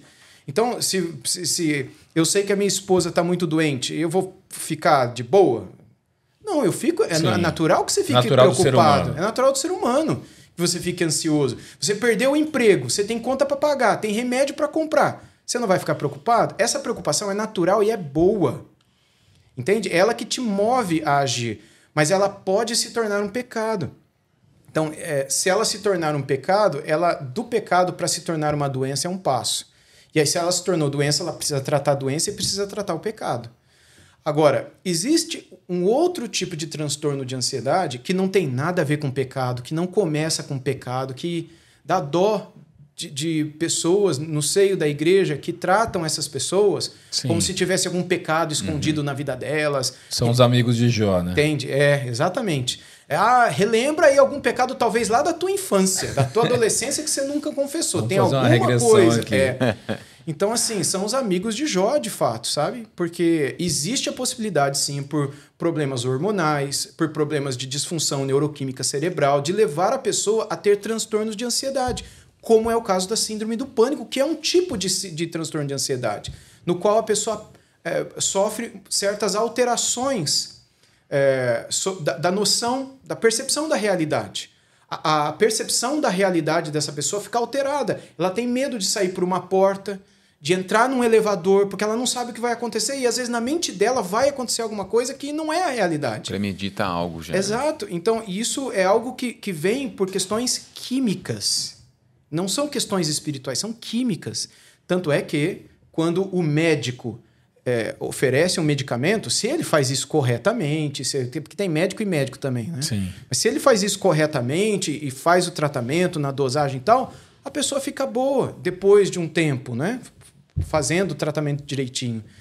Então, é, eu acredito que a pessoa que ela está passando por um problema de transtorno de ansiedade, ela precisa de um cuidado, de uma atenção médica, é, e ela precisa também é, de uma orientação espiritual, porque pode ser que aquilo que levou ela àquele transtorno de ansiedade tenha sido alguma coisa espiritual. Então é bom que alguém sonde o coração dela, converse com ela, é, não como um amigo de Jó que acuse, aponta uhum. o dedo, mas como um amigo que quer ajudá-la a entender o que, será que aconteceu alguma coisa? Será que não aconteceu nada? Enfim, caminhar com ela. E se não aconteceu nada, pastorear o coração dela do mesmo jeito porque agora ela vai começar a ficar mal por outras coisas. Mesmo que ela esteja com aquele transtorno por questões hormonais só. Mas ela vai ter problemas espirituais agora. Ela vai Sim. ter problemas emocionais. E ela precisa ser cuidada dessa maneira. O que o remédio não vai cuidar da, da parte emocional dela, da parte espiritual dela. São os irmãos em Cristo que farão essa parte, né? Amém. Então, em qualquer situação, eu creio que o aconselhamento é, cristão, bíblico, espiritual, pastoral, tem que estar junto ali. Mas em muitas questões que estão relacionadas à enfermidade da alma, nós não podemos negligenciar o papel médico ali também. Esses dias, inclusive, eu estava assistindo um, um, um, vídeo no YouTube, um debate, e, e eu vi uma posição muito perigosa de um pastor, onde ele disse que ele era totalmente contra os tratamentos psicológicos ou Sim. psiquiátricos porque não são de Deus e as pessoas deveriam ser tratadas única e exclusivamente na igreja. E eu acho que isso é um perigo realmente, porque uhum. nós é, existem casos que nós precisamos entrar no âmbito do no âmbito médico, não tem como ser diferente. Sim, né? com toda certeza. É, assim, é, eu explico um pouco isso no meu livro, Depressão e Graça, e nele eu cito um outro livro de um autor chamado Andrew Solomon, é, que é um autor americano, que se chama uh, O Demônio do Meio-Dia. Foi publicado pela Companhia das Letras. Não é um livro cristão, é um livro sobre depressão. Esse autor passou por depressão e ele descreve aquilo que para ele era o momento mais terrível do dia, que era o momento do meio-dia. Por isso o livro se chama O Demônio do Meio-Dia. E ele descreve de, de, forma técnica todo o processo neuroquímico que ocorre no nosso cérebro quando nós lutamos com pensamentos de morte, lutamos com eh, situações de pânico são reações neuroquímicas, não são atitudes é, deliberadamente pecaminosas, sabe? Que você está pensando pecaminosamente naquilo. São atitudes que fogem ao teu controle. E, inclusive, há uma a citação de, de várias pesquisas, né? mas uma que me chamou a atenção, que o Andrew Solomon fez, é que cerca de 90% das pessoas que se matam se matam como decorrência da depressão. A depressão hoje no mundo, isso é, são dados lá dos Estados Unidos e, e de, do Japão que ele levantou. Aí na época, é, eu pesquisei aqui no Brasil também, eu levantei dados de 2012 a 2014. O livro foi lançado em 2016, então eram os dados que o Ministério da Saúde aqui do Brasil oferecia. E a mesma coisa aqui no Brasil, de 80% a 80% dos crimes considerados violentos, as mortes consideradas violentas, 80% a 90% era depressão, não era assassinato não era roubo à mão armada, tipo, matou. No caso dos Estados Unidos, pessoas que vão para a guerra. É, não é nada disso. É depressão, que termina em suicídio quando a pessoa não se trata. É a doença que mais mata em casos de morte violenta, né? No caso, o suicídio é considerado uma morte violenta. Então, assim, não é uma coisa para se brincar, do tipo assim, ah, qualquer coisa, não precisa tratar, não precisa é, de remédio. Ou é uma com coisa, história, né? Entendeu? É neuroquímico o negócio, é, é, é medicamentoso o negócio, é, é, é uma enfermidade. É que existem pessoas que acham que a doença só chega até no pescoço, do pescoço para cima não tem doença Sim. mais, entendeu? A massa encefálica que existe dentro da nossa caixa craniana, ela, ela fica doente também, ela pode falhar ou não. E ela precisa ser tratada. E, e, nós somos mais do que o nosso cérebro também. Nós somos um ser inteiro, e a Bíblia já diz isso desde os Salmos. Toda a nossa constituição material e imaterial trabalham juntas. Aquilo que na psicologia, na psiquiatria, na psicanálise, na, na ciência médica de forma geral se chama do psicossomatismo, a interrelação entre o corpo e a alma, é, isso não é uma coisa da ciência moderna, isso está na Bíblia, né? Davi dizia: enquanto eu calei os meus pecados, os meus ossos doíam. É uma coisa da, da, da, alma, do pecado que ele calou, doeu o osso. Então, a, nós, as coisas são interligadas, mas não é só pecado que Exatamente. leva a isso. Entende? E mesmo que tenha sido um pecado que tenha levado, você não vai tratar a doença agora? Ainda mais sabendo que essa doença pode afetar você com surtos psicóticos que te levam à morte, nos quais você não tem noção do que você está fazendo. E é o que o Solomon explica né, na questão do, dos 90% de suicídios. As pessoas elas não estão elas não estão sabendo o que elas estão fazendo. Elas tiram a vida sem saber que elas estão tirando a vida. Elas se jogam na frente de um ônibus do nada. Elas preparam tudo como se elas tivessem mas há toda uma explicação sobre o inconsciente humano que age sobre o consciente, que do... aqui o meu consciente está dominando o meu inconsciente, Sim. né? Mas é possível que eu fique doente e o meu inconsciente domine o meu consciente, eu tenha atitudes inconscientes e inconsequentes. Tanto é que dentro da própria legislação do Código Penal do nosso país existem eh, leis eh, e formas de tratamento para pessoas que, ah, por exemplo, a mulher no caso da depressão pós-parto. Uhum. E aí tem um pastor que fala que depressão não existe, é coisa que tem que tratar no gabinete pastoral dele. Tá, aí aquela mãe que gerou o filho por oito meses, nove meses, amou aquela criança, a criança era uma menina, né? Comprou roupinha rosa, pintou o quarto dela, preparou tudo, fez tudo, fez chá de revelação. E aí a menina nasceu. Aí, no momento do nascimento da criança, aconteceu aquela mudança hormonal, aquela explosão hormonal terrível que abalou ela mentalmente e ela passou por aquilo que é chamado de depressão pós-parto e ela matou a criança. No Brasil, ela não é criminalizada por isso, porque ela estava fora de si, ela estava inconsciente. Porque houve uma alteração hormonal. Sim. E essa alteração hormonal, neuroquímica, cerebral, pode levá-la a ter atitudes que, que ela não é consciente das atitudes. Tanto é que quando ela volta a si, ou quando ela é controlada, ou quando a, a, ela é. Os hormônios são repostos, ou qualquer coisa nesse sentido é tratado, ela é, ela é capaz de matar a vida dela por, de, por causa daquilo que ela fez de tanta tristeza, agora consciente ela não se conforma com aquilo que ela fez. Né? Hoje isso não existe mais porque os médicos controlam toda essa Sim. situação e tudo mais. Praticamente não existe mais. É, porque os médicos controlam a situação do, movimento, do, do momento do parto, não é? Mas no passado isso acontecia muito, né? Então, essa pessoa que é capaz de matar o próprio filho, ela é capaz de matar a si mesma e é capaz Sim, de claro. matar outro, sem estar consciente do que ela fez. E é óbvio que precisa de pessoas para diagnosticarem isso, perceberem isso e tudo mais, né?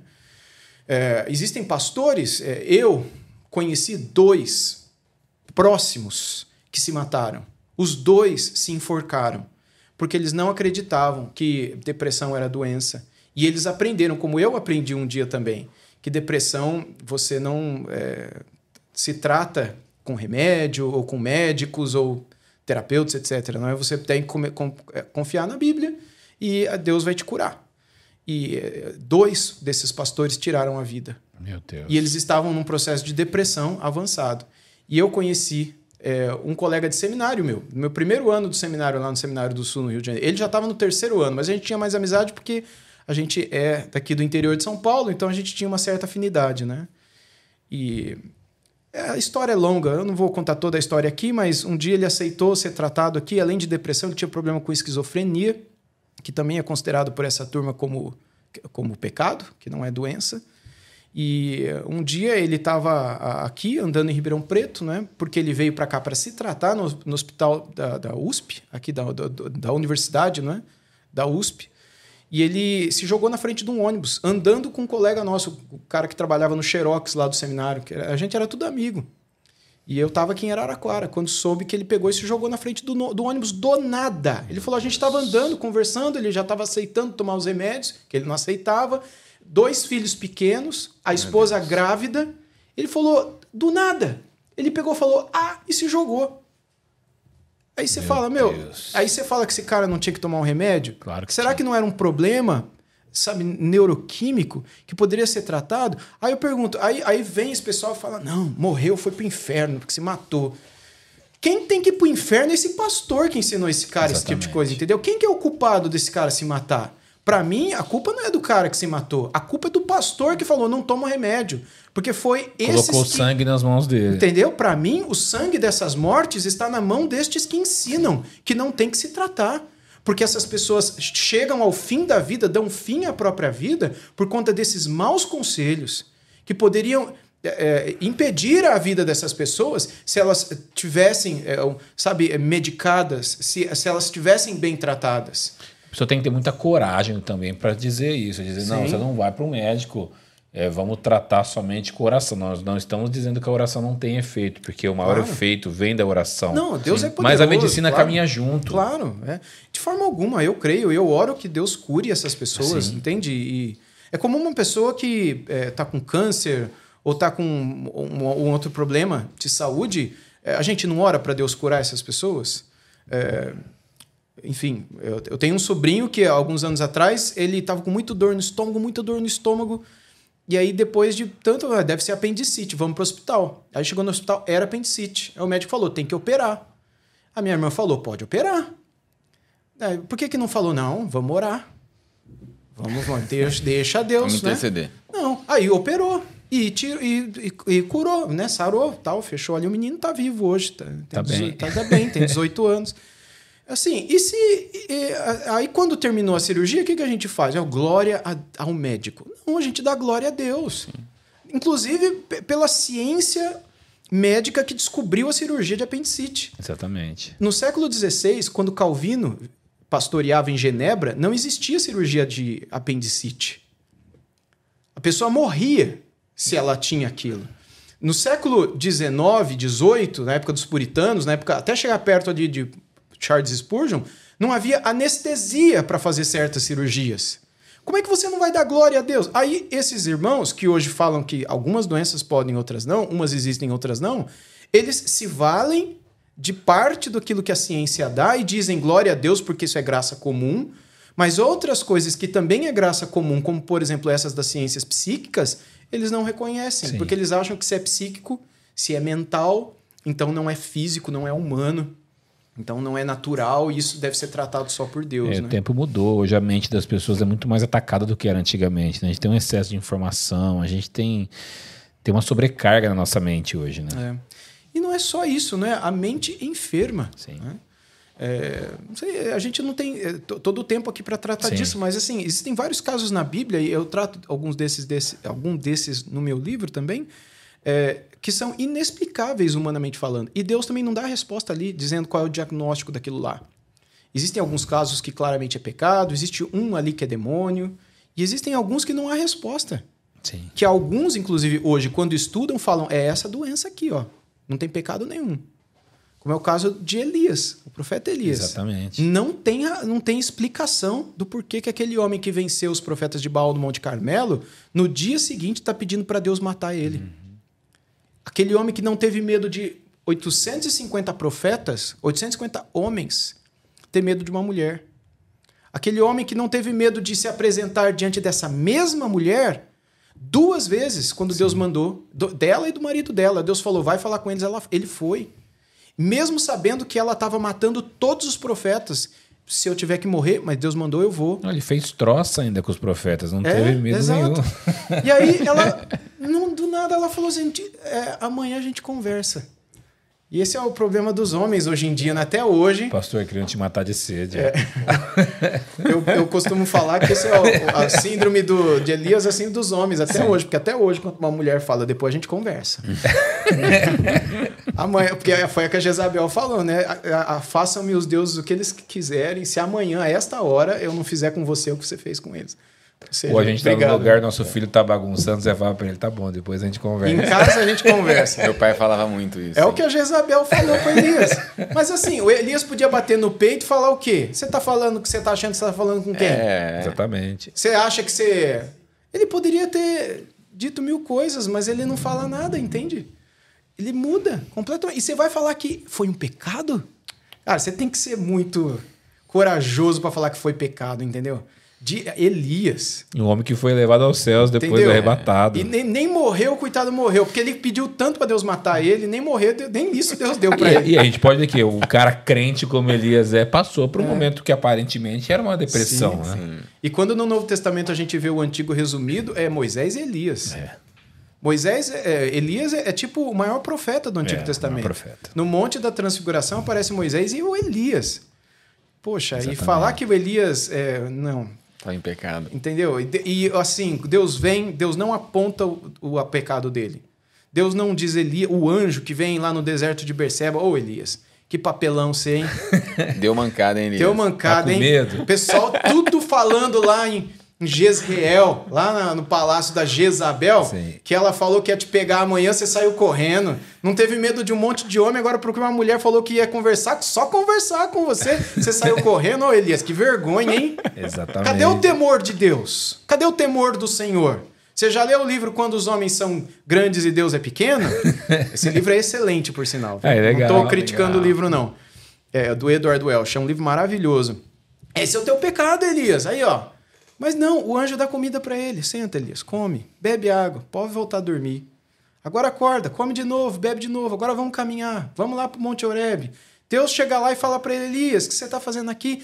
Ele só fala coisa sem noção, sabe? Ele fala, derrubaram os altares, mataram os profetas, o povo quebrou a aliança. Tudo mentira. Ele tinha restaurado Sim. o altar. E o povo eh, retornou E a ele aliança. não era o único também, né? E ele não era o único profeta. É, ele não era o único. E será que ele estava mentindo para Deus? Ou a gente acha que ele estava mentindo assim, conscientemente para Deus, aí sim ele era um mentiroso, mas poxa, ele não era Elias. E aí depois aí Deus mostra para ele, né, o vento Sim. não estava no vento, o fogo não estava no fogo, tá, tá, tá, tá. depois Deus passa um som suave, tranquilo, né, da natureza e Deus fala com ele, volta lá para Damasco para ungir um rei na Síria, um rei lá em Israel, no reino do norte, no lugar do Acabe, depois você vai ungir Eliseu no teu lugar como profeta, né? Ou seja, ele vai viver uh, aquilo que é o ministério dele, vai cumprir o teu papel, Elias. Mas Deus não. E, e- e ele faz de novo. O que, que você está fazendo aqui? Ele faz a pergunta de novo. E o Elias dá um Ctrl C, Ctrl V e fala: matar os teus profetas, derrubar os teus altares, não tem mais profeta, só eu sobrei e me mata, né? Quer dizer, é, sabe, a pessoa tá aparentemente está fora de si, Sim. começa a repetir coisas sem sentido, que são mentira, e eu não acredito que ele estava conscientemente querendo mentir para Deus só para Deus matar ele. Se fosse isso, eu acreditaria que eu acredito que Deus acusaria dizendo para ele, Elias, você está mentindo, Elias. Isso é mentira. Você mesmo reconstruiu o altar com 12 pedras lá no Carmelo. E eu derramei fogo do céu em cima do altar que você fez, como não tem nenhum, Elias. Como derrubaram, eh, como quebraram a aliança? Você viu o povo com o rosto em terra dizendo só o Senhor é Deus. Você viu o povo restaurando a aliança, tanto é que eu mandei chuva. Você não viu aquela nuvem do tamanho da palma da mão de um homem que depois se transformou numa imensa chuva depois de três anos e meio de seca? Por quê? Porque eu restaurei minha aliança com o povo, Elias. Ele- Deus poderia dizer todas as verdades para. Elias, mas Deus não fala nada. Porque Deus não é que nem a gente, né? A gente gosta de Acusar. Colocar acusar, confrontar, mostrar. E nem sempre é isso que Deus faz. Sim. E às vezes a gente precisa imitar a Deus, né? Às vezes a gente precisa levar uma comida para a pessoa, chamar para caminhar, deixar dormir, levar no médico e Exatamente. mostrar o dom da pessoa. Falar, você não quer, você sabe tocar, vamos cantar uma música Mostrar os agora?" valores dela. Sabe? É, ser um anjo na vida dela. Nem sempre é confrontação. Pode ser que exista confrontação, pode ser que exista o pecado também, mas seja maduro e sábio. Exatamente. É, nenhuma dessas pessoas que acreditam no dedo em riste são confrontadas assim por Deus. Exatamente. Sabe? É, São tratadas por Deus. E, e eu vejo ali Deus tratando com alimento, tratando com bebida, tratando com exercício físico. Ele caminhou 40 dias Sim. e eu com outras coisas mais. Então, essa é só uma história para a qual não há uma resposta. Também não há um diagnóstico, porque a Bíblia não é um livro de ciência. Ela não tem a pretensão de dizer qual é o diagnóstico clínico ali de Elias, mas só nos mostra que é um homem que entrou num estado de alteração mental absurdo. Ele perdeu totalmente a noção da realidade, é, é, demonstrou ser quem ele não era, é, começou a falar coisas totalmente sem sentido, que não era a realidade, e era o, o grande Elias, entende? Então alguma coisa aconteceu ali com ele. E, e a gente precisa respeitar esses casos, entendendo que hoje isso pode vir a acontecer com a gente Exatamente. também. A gente está sujeito a isso também. Né? É, inclusive homens de Deus, Sim, homens tementes a Deus, pastores, servos do Senhor que de repente piram. Será que que, eles não ficaram gente- doentes, né? Quem é pastor, quem pastoreia ovelhas, quem cuida de pessoas, a gente sabe a carga que nós carregamos sempre, porque nós lidamos com o problema de outras pessoas também. Sim. É, a todo momento nós estamos recebendo uma, car uma carga de problemas também, né? E ajudando elas em Cristo, mas nós também recebemos esse peso em nós, né? Sim. Exatamente. Pastor, muito legal, muito, muito, muito abençoador essa, essa, essa explanação sobre Elias, viu? Amém. Uma benção. Pastor, eu tenho uma, eu tenho uma pergunta aqui é, sobre dons. É, eu, eu peguei um trecho do livro para a gente comentar, para a gente conversar sobre ele. Um trecho que não é do senhor, inclusive, do Augusto Nicodemos, do reverendo Augusto Nicodemos, e que ele diz o seguinte: Não temos mais homens como os apóstolos com dons de curar e de fazer milagres, sinais e prodígios, os quais, aliás, nunca foram superados pelos que reivindicam o título e ofício. Que eu não, não vou nem entrar na questão de apostolado, mas na questão de dons. É, Deus ele continua falando como nos tempos bíblicos. Deus, os sinais eles continuam acompanhando os que creem, como diz Marcos 16. Isso continua em curso. Eu acredito que sim. Eu acredito que continua. É, porém, a, a forma é totalmente diferente. A gente vê que Deus, no tempo apostólico, falava por meio dos apóstolos, que não só falaram, é, mas escreveram e lançaram o fundamento dos apóstolos, né, como Paulo chama, é, que é o que nós temos hoje no Novo Testamento. Logo, hoje nós temos esse fundamento que se encerrou, que se fechou. Né? Então, é, não há mais o dom da revelação do cânon. Porque se houvesse, a Bíblia poderia continuar sendo escrita. E isso seria um perigo gigantesco, porque, enfim, a gente só imaginar, né? Então, é, imagina os absurdos que se faria, né? E, inclusive, existem muitas seitas hoje em dia Sim. justamente por causa disso. Baseadas pessoas, na Bíblia. É, baseadas na Bíblia com acréscimos, Sim. né? Pessoas acrescentando ideias na cabeça delas, né? Então, eu acredito que Deus continua falando hoje, mas acredito que é por meio das escrituras, né? Eu acredito que Deus continua curando hoje, porém não como ele curava no começo do ministério apostólico. Né? A gente vê, por exemplo, as curas acontecendo no, no ministério de Jesus e foram abundantes, né? e não era só porque era Jesus, era também porque era Jesus, mas era também para cumprir aquilo que o profeta Isaías havia dito a respeito dele. É, quando fala que ele levou sobre si as nossas enfermidades, e Mateus explica que as curas que Jesus fazia eram para cumprir essa profecia. Então, a, é, as curas aconteciam para cumprir essas profecias eh, do Antigo Testamento e elas acompanharam o início do ministério dos apóstolos. Porém, já no final do ministério do, dos apóstolos, a gente já não vê tantas curas assim, né? É, a gente vê, por exemplo, Paulo é, orientando Timóteo a tomar vinho por conta de um problema no estômago. Ele não, eu tenho certeza que Paulo orou pela saúde do Timóteo, né? Mas ele não orou para. não curou Timóteo, entendeu? Como ele curou outras pessoas. E, então a gente vê que, e esse é só um exemplo, a gente tem outros, que a gente percebe que nas últimas epístolas a serem escritas no Novo Testamento, a gente percebe que a, a ocorrência de, de, de cura era menor do que aquelas que a gente via no início, com pessoas que tinham esse dom de curar, como claramente tinha o apóstolo Pedro, né? E aí, é, a questão do dom de curar é uma coisa é importante também que é de se dizer. É, porque dom é uma coisa que a gente recebe não para a gente, é para o outro. Se eu tenho o dom de ensinar, não é para eu me ensinar, é para ensinar o outro. Se eu tenho, sei lá, o dom da misericórdia, não é para ter misericórdia de mim, é para ter misericórdia dos outros. O dom da evangelização, o dom qualquer dom é para o outro. É, o dom é para a edificação da igreja, nunca para si só. E o dom da cura também. E o dom não depende da pessoa que tem e nem da pessoa que, que vai receber o benefício daquele dom. Depende do dom. O dom em si só ele é, ele é, um, um ele é algo, não é? Ele, é um, ele é um presente, um, um poder, um, enfim, a palavra que Paulo usa aos Coríntios, ele é um carismata, ele é um espírito. O dom é um espírito. Inclusive, Paulo fala sobre dons espirituais no texto original. Até alguns teólogos evitam falar sobre isso porque isso é complicado. É, Paulo não fala de dons espirituais, ele fala de espíritos, que nós recebemos espíritos de Deus. E aí as Bíblias traduzem como dons espirituais. Pois bem, eu não estou querendo dizer que o dom é um espírito, não é isso, mas é, é, ele é algo que em si só tem um poder. Então, o ensino, por exemplo, se eu tenho o dom de ensino, independentemente de você aceitar o meu ensino ou não, quando eu estiver ensinando, eu vou ensinar. Entende? Se, se, eu, se eu tenho o dom da misericórdia, independentemente de você ter fé ou não, se, se eu tenho esse dom, na hora de eu agir, você vai ser abençoado por aquela misericórdia. O dom da cura é a mesma coisa. Se eu tenho o dom da cura, independentemente de você crer ou não, você vai ser curado. Então não tem essa no Novo Testamento de eu ter o dom da cura e eu orar pela sua vida e você continuar doente. E aí depois eu dizer que foi por falta de fé, de fé que você não foi curado. Porque não depende da tua fé, depende do dom. O dom em si ele age com poder. E a gente vê isso no, Novo, no livro de Atos, com alguns apóstolos que tinham esse dom da cura, e que é bem evidente no começo do, do ministério apostólico, né, apostolar ali, é, que as pessoas tinham isso. Então, por exemplo, se hoje alguém tivesse o dom de cura, isso não significa que eu não acredito que Deus cure, tá? Mas se hoje tivesse alguém com dom de cura, a gente podia ir todo mundo lá quando ficasse doente, entendeu? Porque todo mundo ia sair curado, porque é um dom. Não é, não depende de quem tá ali querendo receber aquilo lá. É algo que tá naquela pessoa e abençoará a outra, né?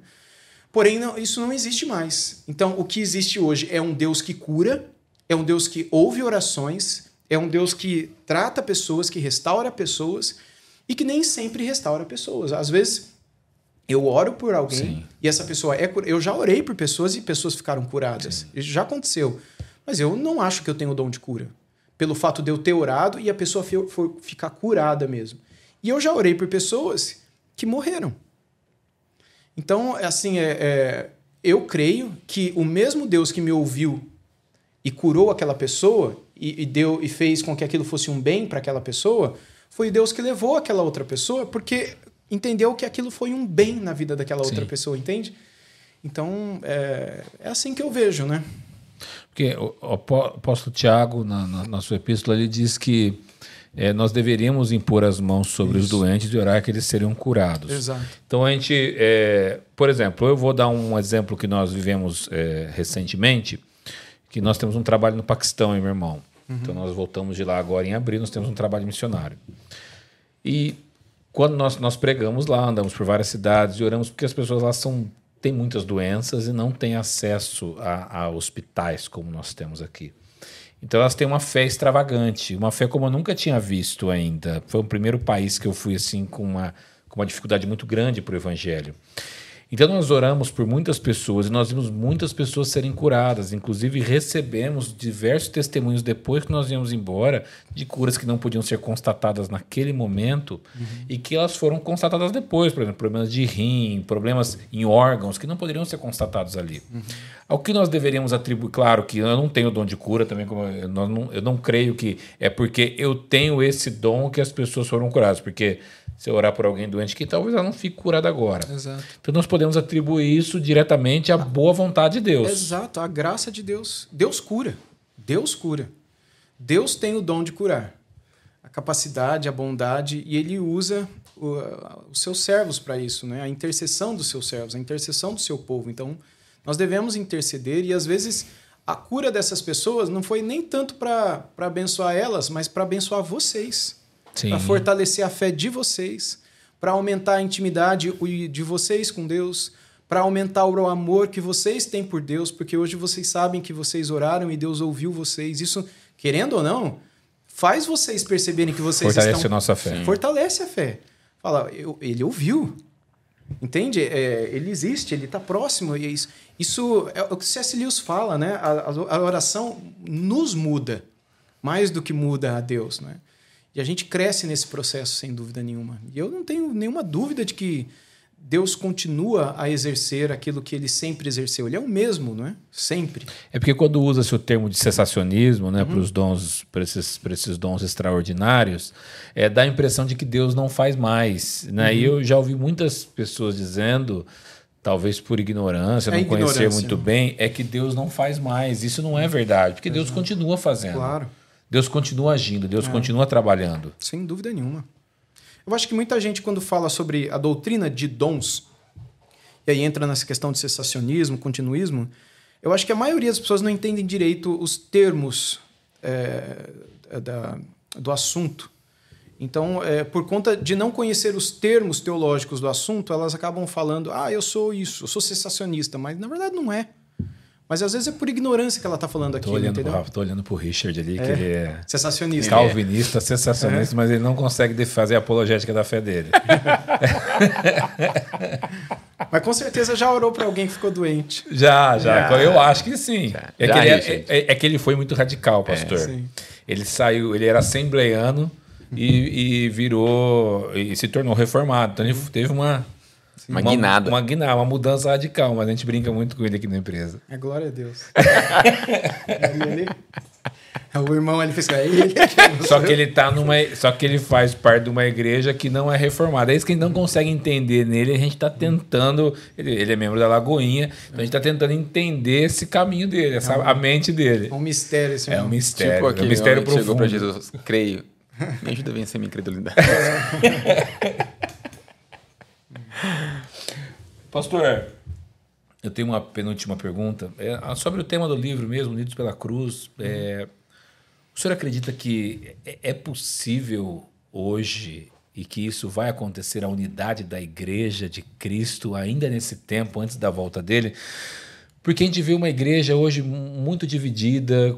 A gente, quando viaja para fora, inclusive, Estados Unidos, Europa, a gente vê é, uma igreja dividida até por, por, por é, coisas da, da, da, terra de hoje, do mundo de hoje, têm dividido a igreja, tem feito a igreja andar distante uma da outra, que estão aceitando muitas coisas do mundo para dentro dela. Então, o senhor enxerga que é possível haver uma unidade ainda dessa, da igreja, do corpo de Cristo, antes muito, da volta de Cristo? Muito, muito. Eu acho que esse é o único caminho que nós temos diante de nós. Eu acredito que a era denominacional está no seu fim. Eu acho que nós já começamos uma era pós-denominacional, entende? Até porque hoje, se você é batista, é, você não consegue sair da tua igreja batista, se você mudou de cidade e vai para outra cidade a 30 quilômetros da sua. Ah, eu, como eu sou batista, eu vou procurar uma igreja batista. Sim. Você vai achar uma igreja batista igual a sua? Não. Você não vai achar. Às vezes é da mesma convenção, não é igual. Às vezes é da mesma convenção na mesma cidade e não é igual. E isso acontece entre presbiterianos, acontece entre assembleianos, isso acontece em congregacionais, metodistas, luteranos, etc. Aí, isso é as tradições, as, as históricas, não é? E se você entrar no mundo neopentecostal, que aí passa de, sei lá, dezenas de milhares aí de denominações que existem, cada uma tem a sua, o seu jeito, sua direção, sua história. São independentes, total. São né? totalmente independentes. Então, assim, é, não é criando uma nova denominação que nós encontraremos unidade. Mas eu creio que já tem um tempo, nos últimos anos, que Deus tem, de alguma maneira, levantado pessoas que têm se unido, apesar de serem de denominações diferentes, em torno das Escrituras, sabe? De um retorno às Escrituras, de um retorno ao Evangelho. E considerando isso mais importante do que a sua própria denominação. E às vezes permanecendo na sua própria denominação, mas é, abraçando convicções, princípios e valores que são supradenominacionais. E às, às vezes elas vão até conseguir ficar ali na denominação por um tempo e depois não vão conseguir mais. Às vezes elas vão ser tiradas dali por alguém, mas elas vão acabar encontrando alguém com quem se reunir. Porque essas pessoas elas acabam se juntando apesar das suas denominações, né? E eu acredito que quanto mais nós próximos do fim estivermos, é, a minha escatologia, eu costumo dizer que ela é extremamente otimista. Eu não sou pessimista escatologicamente falando. Então eu creio que quanto mais próximos do fim nós estivermos, mais estes que amam a Cristo e se identificam com a palavra do Senhor e ouvem a voz de Cristo na palavra, eles estarão mais perto um do outro, sabe? Eles se identificarão mais um com o outro e e por meio deles eu creio que Cristo é, regerá as coisas é, antes da sua segunda vinda, né? E são essas pessoas que re reinarão com Cristo. E, e, são pessoas que vão pensar igualzinho, igualzinho, tudo? Lógico que não. Entende? Nunca haverá isso daí, né? Nunca houve isso, né? Nem entre os judeus isso nunca existiu. Sim. E, e, e depois que entrou os gentios na história, a coisa só piorou um pouco mais Sim. em termos de percepções distintas ao longo da história. Então, mesmo na reforma, que, a reforma protestante que começa ali na Alemanha, né? depois vem para a Suíça, depois vai para a ilha, né? para a Inglaterra. É, a, a, reforma protestante ela já tem vertentes diferentes. Né? A reforma suíça também tem reformas diferentes. A própria reforma alemã, luterana, também tem vertentes diferentes. A, a anglicana também tem diferentes, né? de onde surge o puritanismo, de onde surge batistas, presbiterianos, etc. Né? Então, assim, é, a liberdade entende? Para, para percepções diferentes em assuntos que não são centrais ao evangelho. Mas é, é interessante que essas pessoas todas, quando o evangelho é atacado, elas se unem. Entende? Ela, elas creem em pontos diferentes, mas elas estão juntas para defender aquilo que é o bem mais precioso delas, que é aquilo que é o poder de Deus para a salvação de todas as pessoas. E, não, mas eu acredito que é assim que se batiza. Não, eu acredito que é daquele jeito. Não, eu penso assim sobre dom. Eu penso de outra forma sobre dom. Não, acho que Jesus vai voltar assim. assim. Entende? Eh, são assuntos que não deveriam separar e a gente tem sim, liberdade para discordar, sim.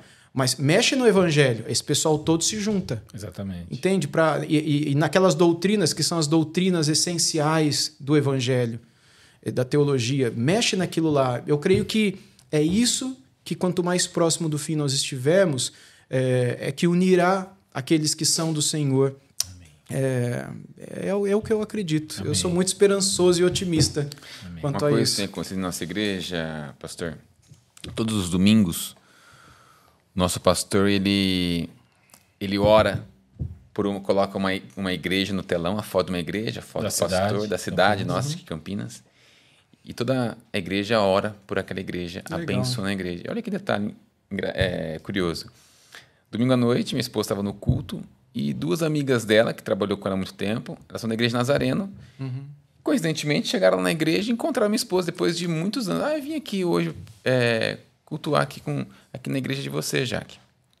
E quando elas viram isso, da igreja inteira orando por uma outra igreja, a gente olha para a Assembleia Presbiteriana, Metodista, por várias denominações, não só Batista. Elas acharam assim maravilhoso. Elas falaram assim, meu Deus, eu nunca vi isso. O reino é maior, né? do O que reino é maior, independente de uma placa. No país que nós estávamos, no Paquistão, a gente não viu uma placa de igreja. Eu não sabia, quer dizer, não existe denominação lá visível. Tudo lá é o quê? Chama-se o quê? Igreja de Cristo. É cristão, né? É um corpo. É, sim. É um corpo só.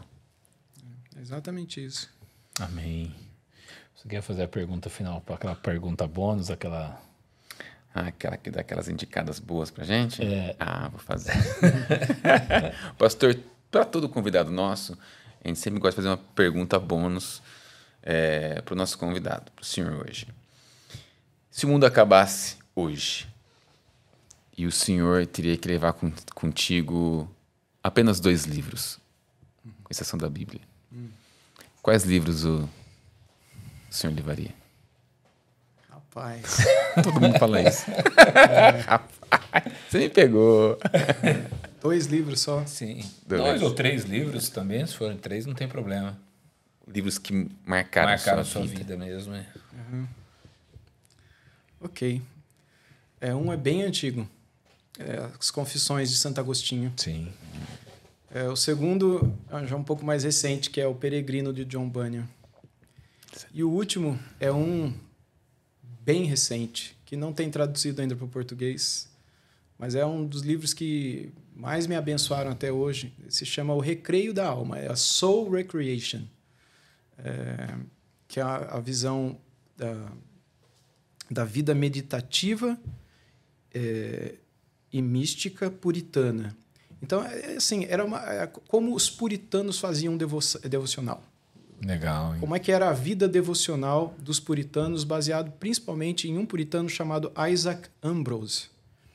E o autor desse livro se chama- Tom Schwanda. É, ele é um dos professores é, externos lá do seminário onde eu faço doutorado, né, que é o Puritan Reformed. E quero muito que ele seja um dos meus orientadores finais. E o livro dele é simplesmente extraordinário. Ele faz um apanhado na história de como era a vida devocional é, desde sempre. Assim, por que, que a- a- a- na época dos puritanos a vida devocional era como era? Aí ele explica como era, né?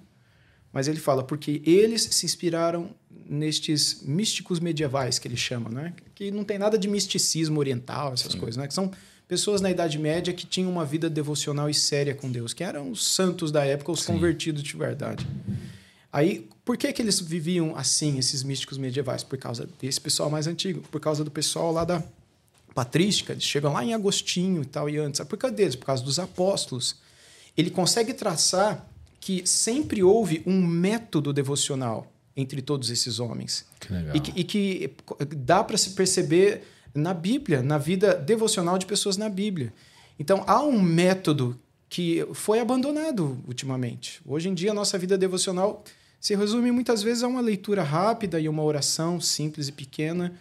E então, basicamente é isso, leitura e oração, e se perde a meditação e a contemplação, que são duas coisas que os salmos falam muito. A contem o contemplar e o meditar, além do ler e do orar. Hoje a gente não contempla e nem medita. Sim.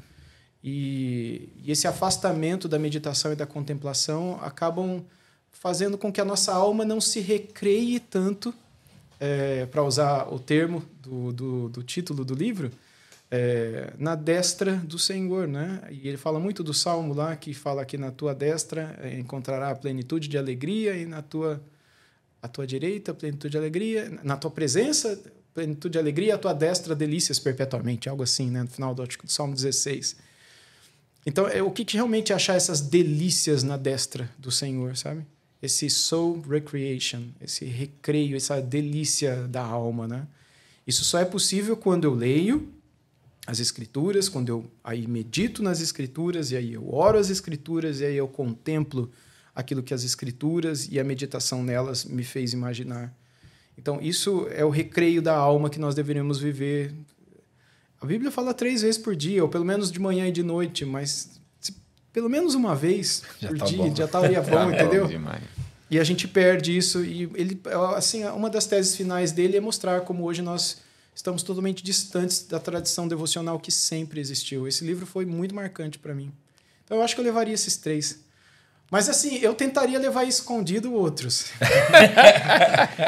é, viver sem livro. Mas só de ouvir o senhor falar sobre esse livro. Fiquei com vontade já. Vontade de ler. Esse livro é maravilhoso. Recreio da alma, o Bruno lá já anotou, tá já anotou, anotou já, o livro. Não ó. tem traduzido ainda então, em português, gente, infelizmente. Pra gente trazer para cá pro Brasil e traduzir ele. Assim. É, seria uma é. benção, viu? Livraço, benção. livraço, livraço. Legal. Pastor, estamos aqui com o seu livro, Unidos pela Cruz. Queria dar a oportunidade para o senhor falar, para as pessoas que estão nos, okay. nos, nos, escutando aí, acompanhando o podcast, falar um, dar um resumo do seu livro pessoal. Legal. É, então, é, enfim, esse livro aqui, Unidos pela Cruz, a mensagem de Efésios para a igreja de hoje, né? É, ele foi incluído numa série que até então é, é, o Augustus Nicodemos, o reverendo Augustus, é, publicava os seus comentários né, pela Vida Nova e sempre tinha algum título e aí a mensagem de Malaquias para a igreja de hoje, a mensagem de Colossenses para a igreja de hoje.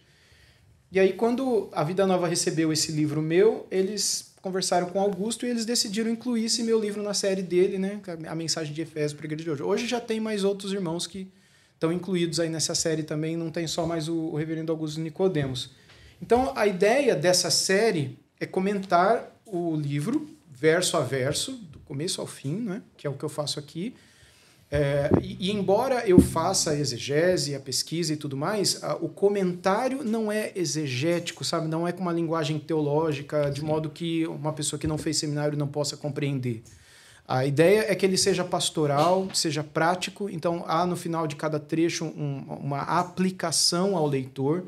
É, não é um sermão, mas é quase como se fosse um sermão, à medida que a pessoa lê aquilo como se fosse uma explicação, uma, uma exposição, sabe, bíblica daquela passagem, só que de uma maneira um pouco mais é, literária, né? Sim. Um pouco mais técnica também, explicando um pouco mais de detalhes e aplicando isso finalmente à vida da pessoa, dando algumas conclusões práticas para aquela pessoa.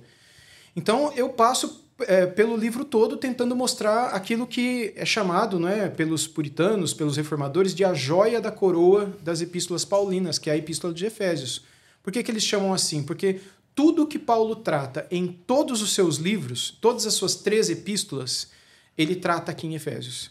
Então, é, é, tem coisas que ele só trata em Colossenses, tem coisas que ele só trata em Romanos. Mas tudo que ele tratou em todas, ele trata aqui. Que legal. Só que aqui ele trata tudo para mostrar. Não adianta vocês saberem de tudo se vocês não vivem isso. Se há desunião entre vocês. Se vocês conhecem as doutrinas da graça, as doutrinas da cruz, mas vocês não amam, vocês não sentam, vocês não praticam, vocês não se enchem do espírito. Tem problema de marido com mulher, tem problema de mulher com marido, tem problema de pai com filho, de filho com pai, de servos com senhores. Sabe? Vocês não estão vivendo o que deveriam viver. E não só na família, mas na igreja. Então vocês precisam de Cristo, vocês precisam se unir em torno de Cristo, em torno da cruz de Cristo, porque essa união em torno de Cristo, de forma prática, de forma devocional, é o que fará com que vocês vivam tudo aquilo que vocês creem.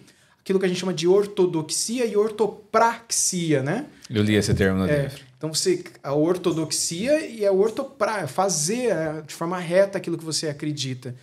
E aí eu passo por aquilo que o apóstolo Paulo passa, falando, a gente comentou aqui no começo do podcast né, a respeito da eleição, que são os, a, principalmente a doutrina que ele trata nos dois primeiros capítulos aqui. Então eu vou tratar disso também, porque é o que ele trata. Né? Mas eu trato na perspectiva dele, né? Mostrando qual era a intenção dele, que era louvar a Deus Sim. por ele ser salvo.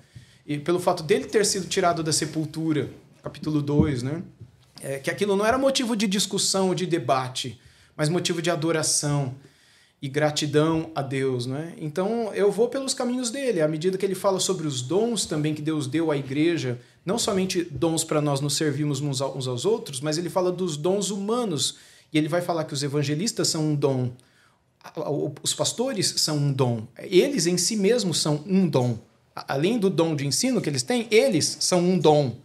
Ele fala lá evangelistas, pastores, mestres e tal, né? Então, eles são dom. Aí ele vai falar da unidade da igreja também, do valor dessa unidade também para com os de fora, pelo testemunho do evangelho. E aí ele termina falando sobre o encher-se do espírito, como fazer isso. Aí ele cita a família como o local onde se enche do espírito. Papel do marido, papel da mulher, papel dos pais, papel dos filhos, papel dos senhores, papel dos servos. E aí ele termina falando sobre batalha espiritual. E, e o assunto batalha espiritual, às vezes as pessoas pegam, pegam o capítulo 6 de Efésios como se fosse uma coisa à parte, assim, né? Como se ele tivesse começado um novo assunto na, no final do livro, né? Mas não, ele está falando de batalha espiritual no contexto da família. Porque ele estava falando sobre família. E falando da família, ele estava falando da igreja. Porque a igreja é feita de família. E família vive batalha espiritual. Então, essas famílias têm que se armar do espírito, da, da, da armadura de Deus para resistir na família essas batalhas espirituais, para que a igreja seja fortalecida e, e, todos sejam unidos de verdade em Cristo Jesus, né? Amém. Então, assim, é mais ou menos é, caminhando é, pelo, pelas palavras do apóstolo Paulo, tentando trazer a mensagem dele aos Efésios para a nossa igreja hoje em dia, para os desafios que a gente tem hoje, para os problemas que a gente tem hoje, né? E como que ele lidaria com, com esses problemas hoje em dia, tendo em mente as mesmas palavras que ele usou para escrever aos Efésios. É mais ou menos sobre isso o livro. Amém. Eu li, eu li o livro e é ótimo. Muito parabéns, muito bom de ler, muito gostoso. Quem quer um, ainda que não seja um comentário exegético, mas quem quer uma explicação bem explicada sobre o, a carta de Paulo aos Efésios, eu recomendo. Obrigado. E para você que já nos, nos acompanha aí nos nossos podcasts, você já sabe que nas próximas 24 horas o Richard vai colocar aí na tela, né, Richard? Tá colocando aí na tela um cupom de desconto, QR Code na tela para você, cupom de 10% de desconto para você poder adquirir o livro do pastor aí. Então, se fosse você, eu correria, aproveitava para poder ter essa obra nas tuas mãos. É, vamos, vamos abrir um pouquinho isso, né? Vamos, vamos estender esse cupom para todas as obras do pastor que nós temos vamos. cadastrado no nosso site, plenitudistribuidora.com.br.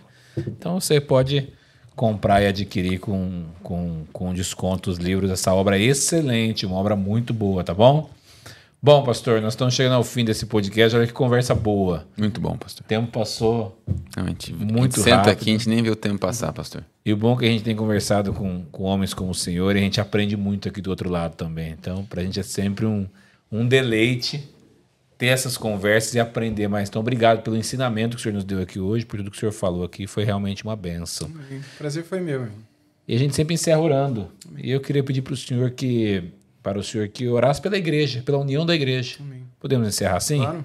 Vamos orar.